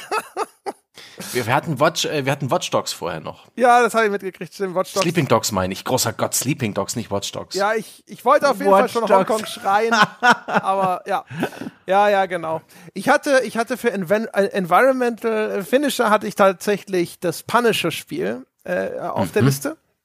Und äh, genau das, was du zu äh, Sleeping Dogs im Grunde genommen auch schon gesagt hast, dass halt ähm, die, es macht halt die, die ganze Spielwelt auch interaktiver. Ne? Das ist etwas, was diese Spielwelt, finde ich, nochmal physisch greifbarer macht, weil sie jetzt auf einmal quasi, also auch so eine Art Waffe ist, die du benutzen kannst. Also und wo du auch Gegner zum Beispiel zu einem Finishing-Punkt ja hinmanövrieren musst im dreidimensionalen Raum. Also so war es bei Punisher zum Beispiel, meine ich mich zumindest zu erinnern. Das, oder auch bei diesem Jason Bourne-Spiel. Ne, du weißt, ah, an, da vorne an dem Schreibtisch oder sowas kann Jason Bourne das Buch nehmen und ihm das irgendwie in, die, in, in den Hals rammen oder was auch immer. Aber dazu müssen wir an diesen Tisch. Ne? Und dann bewegst du dich vielleicht als deine Spielfigur an diesen Tisch und dann richtet sich die Computerfigur nach dir aus, greift an und du kannst aus dem Weg gehen und kannst dann halt diesen Environmental Move ausführen. Die ähm, äh, übertrieben diesbezüglich und auch wirklich in den Vordergrund gerückt hat Environmental Kills ja so Spiele wie Bulletstorm. Da war es aber eigentlich kein Finisher, weil du einfach Gegner praktisch dahin gefeuert hast in die Abgründe mit deinem Fußtritt oder in die Kakteen und sie sind dann so zerplatzt. Das war, finde ich, ein bisschen wenig. Das Gameplay wurde nicht unterbrochen dafür. ist dann einfach so passiert. Aber äh, Mad World von, äh, das war auch Platinum Games, ne, für die mhm. Wii. Eines der, der seltsamsten Nintendo-Exklusivspiele aller Zeiten. Schwarz-Weiß und Rot ähm, 100% auf Gewalt und insbesondere auf Finishing Moves getrimmt. Oh, was hatten wir Spaß. Leider schlimme Steuerung. Ich wollte es selbstverständlich lieben, Steuerung. aber furchtbare ja. Steuerung. Die äh, Ästhetik äh, hochinteressant eigentlich. Mm. Dieses, was so wie so, weiß nicht, wie so ähm, diese, wie, was ist das? Wie werden die Manga gezeichnet, die in Schwarz-Weiß sind? Das, das ist keine Tusche, ne? Das sind einfach wahrscheinlich so schwarze Liner. Da, da, da bin ich jetzt nicht äh, Filzstifte, was auch immer, auf jeden Fall halt diese scharfen, schwarzen Umrandungen, ne? Super schön von der ganzen Optik her. Dann das knallrote und Blut in wirklich Strömen, ja, in mhm. Geysiren. Ja, aber leider schwierig, schwierig daran Spaß zu haben in meiner Erinnerung. Ich wollte es immer mal ja. noch mal spielen, aber wie Spiele noch mal nachzuholen, ist halt leider auch immer nicht so einfach. Mhm. Äh, erster, äh, einfach mal Fun Fact über mich an der Stelle, weil es gut passt. Äh, erster, erster, Entschuldigung, das muss ich kurz erzählen. Erster Environmental Killer, den ich mich erinnern kann, ist tatsächlich in dem ersten Prince of Persia ein Moment, in dem man einen Sprung verpasst, ne, Plattformer quasi, und dann runterfällt in ein Stachelbeet und dann wirklich aufgespießt wird. Und das ist jetzt grafisch natürlich jetzt nichts mehr, wo man heute sagt, mein Gott, ist das jetzt Spiel oder schon Wirklichkeit? Aber es ist doch ein erstaunlicher Moment der Gewalt, den ich so hatte nicht kommen sehen. Quasi frisch aus dem ersten Monkey Island kommend, wo ich dachte, mein Gott, Videospiele, ne? Ich bin noch nicht lange auf dieser Welt. Aber das ist ja voll nett hier alles. und dann Prince of Persia, was? Tot in einem Spiel? Wie, was ist denn hier los? Hm. Sei ja, froh, dass du nicht in die Sierra-Falle getappt bist und auch noch innerhalb von Adventures dauernd gestorben bist. Elender Mist. Das, das war sehr, das war sehr spannend für mich tatsächlich. Ich habe ja erst Monkey Island gespielt und dann kam ich äh, rückwirkend quasi, auch schon als Kind dann quasi, ja. auf die King's Quest Spiele und da war das ja. ja gebrannt von dem schockierenden äh, Prince of Persia Tod hast du dir geschworen, nie wieder was anderes, nur noch Adventures. Gucken wir mal das hier. War, das war halt super geil. Monkey Island entstand ja in der Geschichte eigentlich als eine Antithese auf die Sierra Tod in Adventures, aber ich habe den umgekehrten Weg gegangen. Ich kannte nur quasi das Adventure, in dem man nicht sterben kann und spiele plötzlich Adventures, in denen man ständig stirbt. Ich dachte mir, was? Warum denn? Das ist furchtbar. Ich fand das vorher viel schöner. mir ging's ganz genauso. Ja, damals gab's ja vor allem auch noch nicht den Autosave. Ne? Das Schlimmste, nee, was einem nee, ja passieren kann, ist dann überraschend, unerwartet zu sterben wo man auch damals, finde ich, so das Gefühl hatte, hier wird eigentlich gerade eine ungeschriebene Regel verletzt, ja, eine Abmachung, ja. die man dachte, mit dem Entwickler getroffen zu haben. Und wenn du dann irgendwie eine Stunde oder sowas nochmal zurückgehen musst, weil da halt wir sind Kumpels.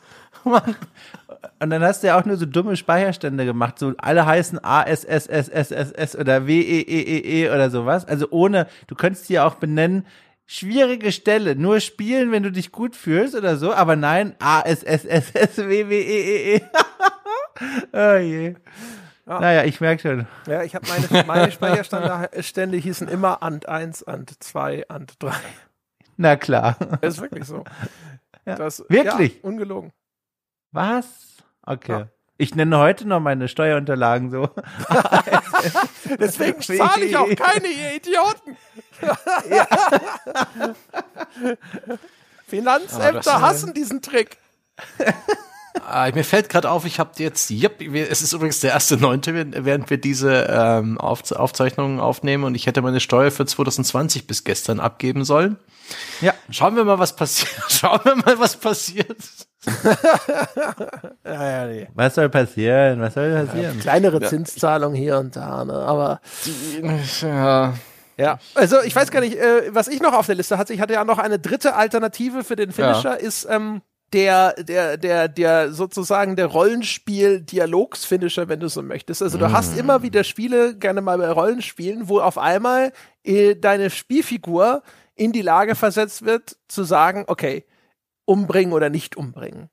Also wo du wirklich jetzt einfach über eine Dialogeingabe in der Lage bist, eine Spielfigur jetzt entweder ziehen zu lassen oder ihr zum Beispiel den Gnadenstoß zu versetzen. Ne, was ich jetzt halt auch einfach mal hier mit bei den Finishing Moves mit reinpacken würde, weil es meistens ja auch so ist, zum Beispiel Bosskampf vorher ausgefochten oder ähnliches. Du hast gewonnen und dann kannst du aber noch entscheiden, ob du Gnade walten lassen möchtest oder nicht. Und das jetzt eben nicht über irgendeine Art von Spielmechanik, wo du jetzt aktiv gefordert bist, wie bei Mortal Kombat zum Beispiel, einen bestimmten Code einzugeben, um eben dem Gewalt anzutun, sondern das Spiel fragt dich einfach nach der Entscheidung. Und meistens soll das ja erstens eine gewichtige Entscheidung sein, die jetzt auch wieder den Charakter ausdefiniert. Wir hatten es ja, ne, also dass jetzt die Inszenierung der Finisher Ausdruck der Charaktere ist, dann eben meistens ihrer besonderen Begabungen zum Beispiel im Falle von Mortal Kombat. Und hier definierst du ja deinen Charakter auch zum Beispiel. Ist er eher milde oder ist er gnadenlos, ruchlos oder ähnliches? Und ich glaube, viele Spiele mögen ja diese Entscheidung, weil es natürlich auch so eine erstmal auf dem Papier gewichtige Entscheidung ist, weil es ja wirklich um Leben und Tod geht und dich ja als Spieler in so eine komplette Machtposition versetzt. Du bist ja dann hier auf einmal wie hieß der Kaiser aus Gladiator? Äh, im Spiel, nee, im, Film. Äh, im, Film. hieß er, warte Wer mal. Ist denn das? Nochmal. Oh, sollte das, also. Commodus ist es, ne? Commodus, es ist Commodus gewesen, ja, ja. Also auf jeden Fall Jack, Phoenix, der den Daumen nach unten senkt oder eben nicht. Ne? Das sollst du sein in dem Moment. Und äh, da hatte ich halt auch, habe ich auch das Gefühl, dass das eine populäre Variante ist zumindest, dass immer mal wieder so dir die Möglichkeit gegeben wird, dass du in der Position des Scharfrichters bist. Ja, äh, siehe Bioshock, ich glaube zwei, ne, ob du oder eins, ob du Little Sisters opferst oder irgendwie ähm, verschonst. Äh, auch andere Actionspiele hatten hatten teilweise so Finisher, ähm, wo du die Entscheidung hast mit Tastendruck, ob der Finisher jetzt tödlich ist oder eben ob er non-letal ist, gerne Spiele mit so einem ganz blöden schwarz-weiß gut-böse System, die es Gott sei Dank kaum nicht, gar nicht mehr so oft gibt, weil das einfach schlechtes Game Design ist. Ist, äh, ist bekannt, auch in den Actionspielen, nicht bloß im Dialog. Gibt's aber auch in den zivilen Spielen. Wir denken alle an die Sims, ne? Wenn das, wenn ein Objekt deiner Begierde auf dem Sympathieskala bei 100 liegt und das quasi jetzt bereit ist für deine Annäherungsversuche und das auch gerne will. Ah, du hast, hast du jetzt gerade äh, Menschen, ja, Partner potenzielle objektifiziert. Ich habe lange überlegt, weil Objekte Begierde habe ich erstmal irgendwie gedacht, Kaffeevollautomat. Also, jedenfalls, der Moment, wenn man diese Blase dann aufdrückt und dann sehen kann, ich könnte sie jetzt wegschicken oder sie heiraten. Und dann ah, ja. man quasi diese Entscheidung trifft und sagt, so, Finisher Move angesetzt, sie ändert jetzt ihr Leben für mich quasi in diesem mhm. Spiel. Das ist ja auch eine Form. Also im Grunde haben alle die die Gemeinsamkeit. Was davon ist der Finisher? Welche Entscheidung? Ja, es sind beides Finisher, aber sie führen zu anderen Bildschirmen. Jedenfalls, äh, alle haben gemeinsam, man, man dreht am Zahn der, der Zeit, am Rad der Zeit, man verändert die, die, die, die, wie sagt man denn, die Sternbilder am Himmel. Das sind eigentlich auch mit die spannendsten Finisher, finde ich. Wenn gar nichts passiert und man nur die Gewalt der Worte hat, die Wortgewalt, ach guck mal, da gibt's ja ein Wort für, die Wortgewalt. Oh Gott, die Wortgewalt. Also wenn man einfach nur davor sitzt und merkt, hier geht's gerade um was und nur weil das in den Worten so drin steht und dann die richtige Entscheidung trifft oder auch die falsche, ach, das ist einfach toll. Wenn der Begriff des Finishers ein Gürtelband wäre, dann äh, ne? das würde jetzt schon sehr spannend. ja, ich hab, vorhin wollte ich noch so eine Definitionsdiskussion führen, ja, da habe ich keine einzige Antwort bekommen. Und jetzt auf einmal kommen hier die ja, haarsträubendsten Begriffserweiterungen. Das war aber Kommunikation, also ich zumindest dachte hier in meinem Kämmerlein, ach ja, das ist so ein, so ein Appetizer fürs Hirn. Wir sprechen dann später drüber. Ich wusste nicht, dass das ein, ein Test ist und wir antworten sollen, als wir das diskutiert haben. Es war kein Test, es war eine Aufforderung, darüber zu diskutieren, damit wir dann hinterher eben diese Diskussion nicht im Podcast führen müssen, wie wir den Begriff ja. definieren. Hat geklappt. Kommunikation ist ein Minenfeld. Man sieht's mal wieder. das war alles nicht. Oder auch nicht. Aber der, der äh, so Sebastian, du hattest ein, ein Beispiel Beispiel für einen nicht humanen Finisher, der einleuchtender ist, zumindest für mich, nämlich die Auto-Takedowns in äh, Burnout. Stimmt, habe ich im, im, Vorgespräch auch genannt. Das ist vielleicht, das ist ja auch ein bisschen so in Richtung Killcam.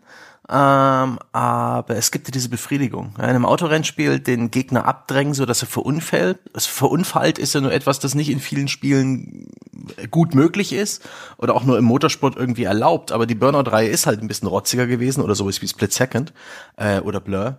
Ähm, das war es eigentlich auch schon. Ja, Nee, aber es gibt noch halt ein Spiel. Bei, Ja. nur, bei, ne, nur bei Burnout hast du diese Zeitlupe. Ja. Ja, die, und kannst das, du ist ja, kurz- das erfüllt ja, die Kriterien. genau. Ne? Das wird nochmal akzentuiert und hervorgehoben. Du schubst den, den Gegner nicht zur Seite und du, du merkst dann wahrscheinlich schon an seiner Positionierung, dass es nicht geschafft hat, dass er irgendwie an- im Graben ge ge geblieben ist oder dass er irgendwie sonst wie verunfallt ist. Aber nur Burnout gibt dir dieses, die kurze Pause vom Gameplay und erlaubt dir einfach dieses, äh, die Kaltverformung des Gegners zu genießen. Geil. möchte in der Reihe auch gerne noch ergänzen Road Rash. Ich weiß nicht, wie bekannt diese Reihe hier ist. Äh, gibt's Beloved. Bitte? Ja. Aber Okay, gibt's sehr da gut. Ja, Finishing Moves? ja, also Also ich nein. dieses Band, ich müsste dieses Band noch mal sehen. Also, wenn man die Ziellinie als Zweiter überquert, sieht man in der Zeitlupe nur den ersten. Das finde ich Nee. immer total demütig. Ey, ohne Scheiß. Man kann ja Ich habe ich hab dem André im Vorgespräch auch ne, bei Civilization das kleine Video, die Animation, wenn das Weltwunder fertig ist, ist ja auch eine Art Finishing Move. Ja, aber das war der Fehler. Du darfst das nicht vorher schreiben. Du musst das hier einfach sagen.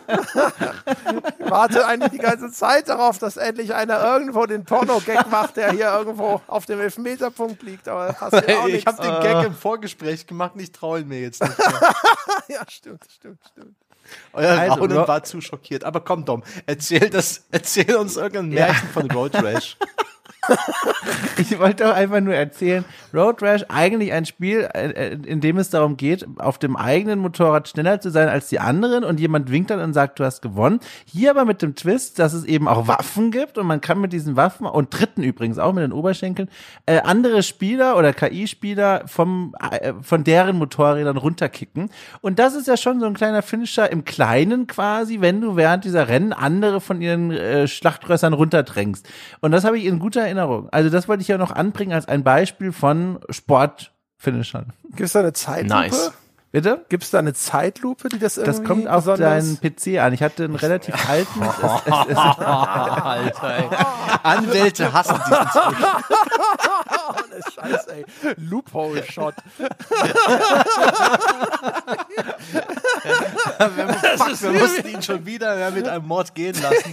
Das ist wie so ein Better Call Saul Spin-off gerade. Oh Gott. Er hätte auch Slippery Trump freigekriegt. Dom, ja. Ey. Großartig. Oh Gott. Ah, Wahrscheinlich wird es jetzt auch nicht mehr besser. Also eigentlich müssen wir jetzt aufhören.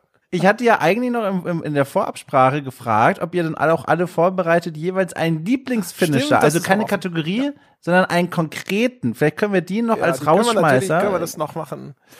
Sehr Ja. gerne. Wir können ja.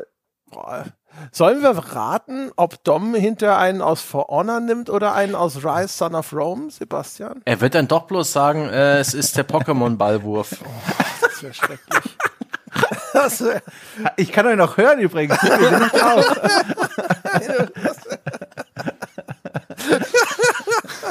ja gut, dann lasse ich den 20er besser stecken. ja, okay, also ich, äh, ich kann anfangen, es ist super unspektakulär, dann, dann wird es ab mir hoffentlich besser. Ähm, äh, es ist natürlich ein Mortal Kombat Finishing Move. Und das ist einfach historisch begründet. Wir haben damals äh, insbesondere Mortal Kombat 4, äh, habe ich mit meinem Bruder rauf und runter gespielt. Und da gab es einen Finishing Move von Quan Chi, wo er dem besiegten Gegner das Bein ausreißt, um ihn danach mit dem ausgerissenen Bein totzuschlagen. Und das war einfach unser Lieblings-Finishing-Move von allen. Und das ging rauf und runter. Und wegen dem Namen von Quan Chi haben wir den Finishing Move immer den Crunchy Nut genannt, warum auch immer. so, das fanden wir damals witzig. Ich will, verbürge mich nicht mehr heute dafür, dass es tatsächlich auch nur zu einem Schmunzeln führt, aber das, das muss leider die Favoritennennung sein, so unspektakulär sie auch ist. Schön, finde ich gut. Ich würde mich gern, äh, darf, darf ich Sebastian? Na klar. Äh, weil ich möchte nicht den Abschluss machen, weil dann sind automatisch die Scheinwerfer so dolle und deswegen, ne, ich mache einfach als unauffälliger Zweiter. Und zwar folgendes. Äh, mein Lieblingsfinisher, ich der mir sofort auch einfiel, obwohl es ja eigentlich ein Spiel ist, das ich schon lange Zeit nicht mehr gespielt habe, äh, stammt tatsächlich aus God of War 3, also Rise, Son of Rome, fantastisches Spiel, aber nicht hier aufgetaucht in der Liste.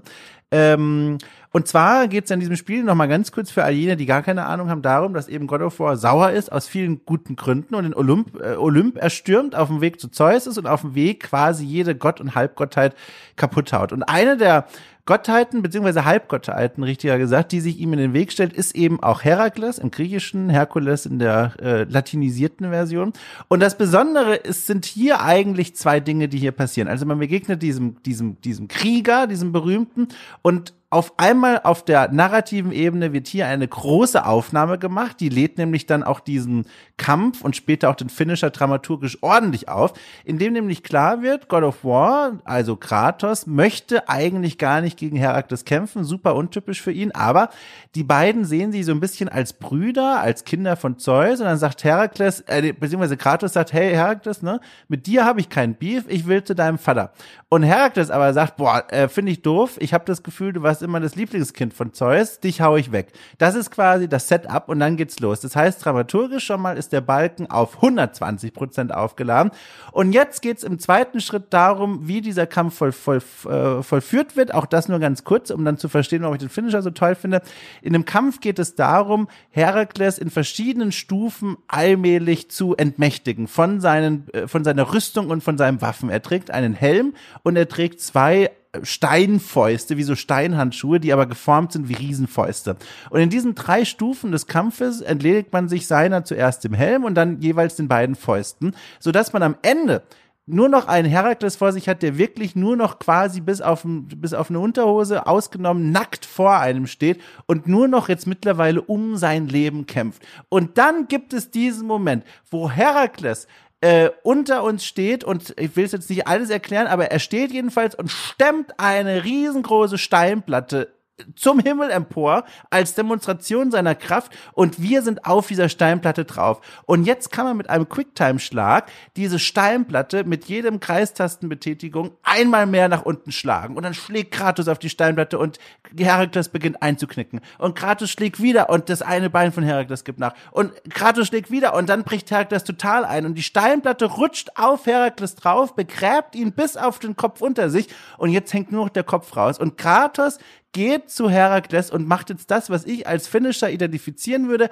Er schlägt ein Schlag pro Buttondruck mit seiner Faust in das Gesicht von Herakles, bis dieses Gesicht nur noch Matsch ist. Der letzte Schlag ist so stark, dass sogar der Boden einbricht und Herakles am, äh, am Ende in einem, in einer Kanalisation landet und dort wirklich nur noch als Leichnam leblos an der Wasseroberfläche treibt, was eine wunderschöne Metapher auf den, auf den Fluss der Toten, den Hades ist und damit so dieses Mysterium beendet, dass Herakles nicht sterben kann. Ein wahnsinniger Finisher, spielmechanisch wahrscheinlich nur so ein gutes Mittel Mittelfeld, was da geboten wird, aber dramaturgisch und inszenatorisch aufgeladen, mein Gott. Also die Gänsehaut hat sich gerade neben mich gesetzt und gesagt, toll, dass du noch da bist. Also ganz besonderer Moment. Mm. So. Gute Wahl, ja. Die Wahl eines Connoisseurs kann ich nur sagen. Chapeau. Danke. Aber hast du nicht ja. sogar einen fantastischen Aspekt ausgelassen, nämlich der Moment, wo Kratos auf ihn einschlägt. Das sieht man doch aus der Opferperspektive. Ist es nicht so, dass das in die Ego-Ansicht von Dings wechselt? Nee, den verwechselst du mit Poseidon. Ach, Poseidon, äh, genau. Okay. Poseidon zu Beginn von God of War 3, den macht man auch fertig. Und ja, tatsächlich, also krasserweise, da wechselt dann die Perspektive auch in den, in den Blick von Poseidon. Und dann sieht man, wie Kratos auf ihn zuläuft. Und man sieht auch manchmal dann, wie sein Kopf gegen den Stein geschlagen wird. Ganz schlimm, ganz interessant inszeniert, aber das ist ein anderer Kampf. aber du hast völlig ver da habe ich das falsch im Sinn, aber ich applaudiere trotzdem. Ja, danke, du, danke. Du, aber, aber, im gleichen Spiel, ja, in God of War 3 für die PS3. Da kann man Helios den Kopf abreißen. Ne? Nee, also doch, Helios ja, ist der Kopf, Helios genau. Kopf ja, Viel bessere, also die bessere, kürzer, ja. knackiger, dramatisch. also, du also als Spieler denkst du dir, wird er da wirklich? Was nicht dramaturgisch so ausgefeilt ist, ist eigentlich Hermes. Weil ja, die, die beiden. Ja, vor allem, weil, weil der halt die, die ganze beiden. Zeit so ein Arschloch zu dir ist, weißt du, und dann hast du die Sau endlich. Und das ist extrem befriedigend, ja.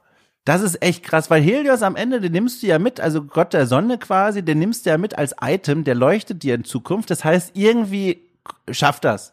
Aber äh, Hermes, der Typ mit den flinken Schuhen, dem einfach die Beine abzuschneiden, statt die Schuhe auszuziehen, das ist so martialisch und brutal. Das beraubt ihm ja auch seiner völligen Legitimation als Gott. Das bringt ihn ja nicht nur um, sondern lässt ihn am Leben, aber nimmt ihm alles, was ihn zum Gott macht. Und ah, es ist schon krass. Ah, es ist schon krass irgendwann vielleicht mal die äh, God of War 3 Retrospektive fällig. Was? Es gibt ja das äh, Remaster im PlayStation. Oh, da können wir gerne, ich wäre dabei. Ja. Können wir uns schon mal gedanklich, können wir uns das äh, hier in, im Hinterkopf, können wir das so aufschreiben. Ist vermerkt, ist vermerkt. So. Sebastian, ja. jetzt noch den grünen Abschluss. Dein Lieblingsfinisher. Genau, der Gipfel des Olymp, Sebastian. Ich bin bereit. Ja, ich habe keinen. Alles klar. Ich schäme mich auch nicht. Nein. da fällt mir ja das Popcorn aus der Hand. Die Frage ist total bescheuert, ja. Das ist wie, was ist dein Lieblingsessen? Oder was ist deine Lieblingsfarbe? Ist Bullshit. Ich mag Finishing Moves, wenn sie knackig sind. Ich habe natürlich keinen Liebsten. Das ist, äh, nee. Also Gott. Ich, äh, jeden Tag, wenn ich aufstehe. Werden wir gerade gefinisht? Ja, werde, wird, wird in meinem Kopf neu gewürfelt, was ich gut und was ich schlecht finde sich dermaßen ja, festzulegen, das zeugt von einem kleinen, äh, begrenzten geistigen Horizont. Ich bin da doch deutlich äh, weitsichtiger, ja, kenne meine eigenen Schwächen. Ich weiß, dass ich nichts weiß. Ja. Na, da hat sich jemand vergessen vorzubereiten auf die Frage. ich das Gefühl, ist das ein Podcast-Finishing-Move? Fühlt es sich so an? nein, nein, nein. Nein, nein, nein. Der Podcast-Finishing-Move, der wird diesmal aus der äh, Perspektive des Charakters des Opfers gezeigt und das ist deine Abmoderation, durch die du dich jetzt stolpern wirst. Oh, hoffentlich kommst du nicht ins Haspeln. Hm? Ja, also bitteschön, meine Damen und Herren, das wird eigentlich eher ein Friendship-Move werden. Also euer maximaler Friendship-Move wäre es jetzt natürlich an der Stelle zur gamespodcast.de slash Abo zu gehen oder zu patreon.com slash auf ein Bier, ein Abo abzuschließen und einfach zu sagen, so Mensch, nach diesen zwei Stunden exzellenter Unterhaltung kann ich ja gar nicht anders. Da kann ich nicht mehr an mich halten. Jetzt muss ich diese Menschen mit Geld bewerfen. Aber es gibt Alternativen. Falls die Taschen gerade leer sind, dann könntet ihr uns eine nette 5-Sterne-Bewertung geben auf iTunes. Ihr könnt uns folgen auf Spotify und ihr könnt einfach weiter erzählen, dass es uns gibt und wie fantastisch wir hier jetzt über brutale Gewalt im Computerspiel referiert haben. Und falls ihr mit uns darüber diskutieren wollt, dann tut das doch einfach unter forum.gamespodcast.de, dem weltbesten Spieleforum. Und dort könnt ihr zum Besten geben, was wir alles noch vielleicht vergessen haben. Oder vielleicht seid ihr ja auch entrüstet über das Konzept des Finishers in Mortal Kombat. Etwas, was heute hier in dieser Runde so nicht stattgefunden hat. In diesem Sinne, meine Damen und Herren, vielen Dank fürs Zuhören. Wir hören uns nächste Woche wieder. Bis dahin.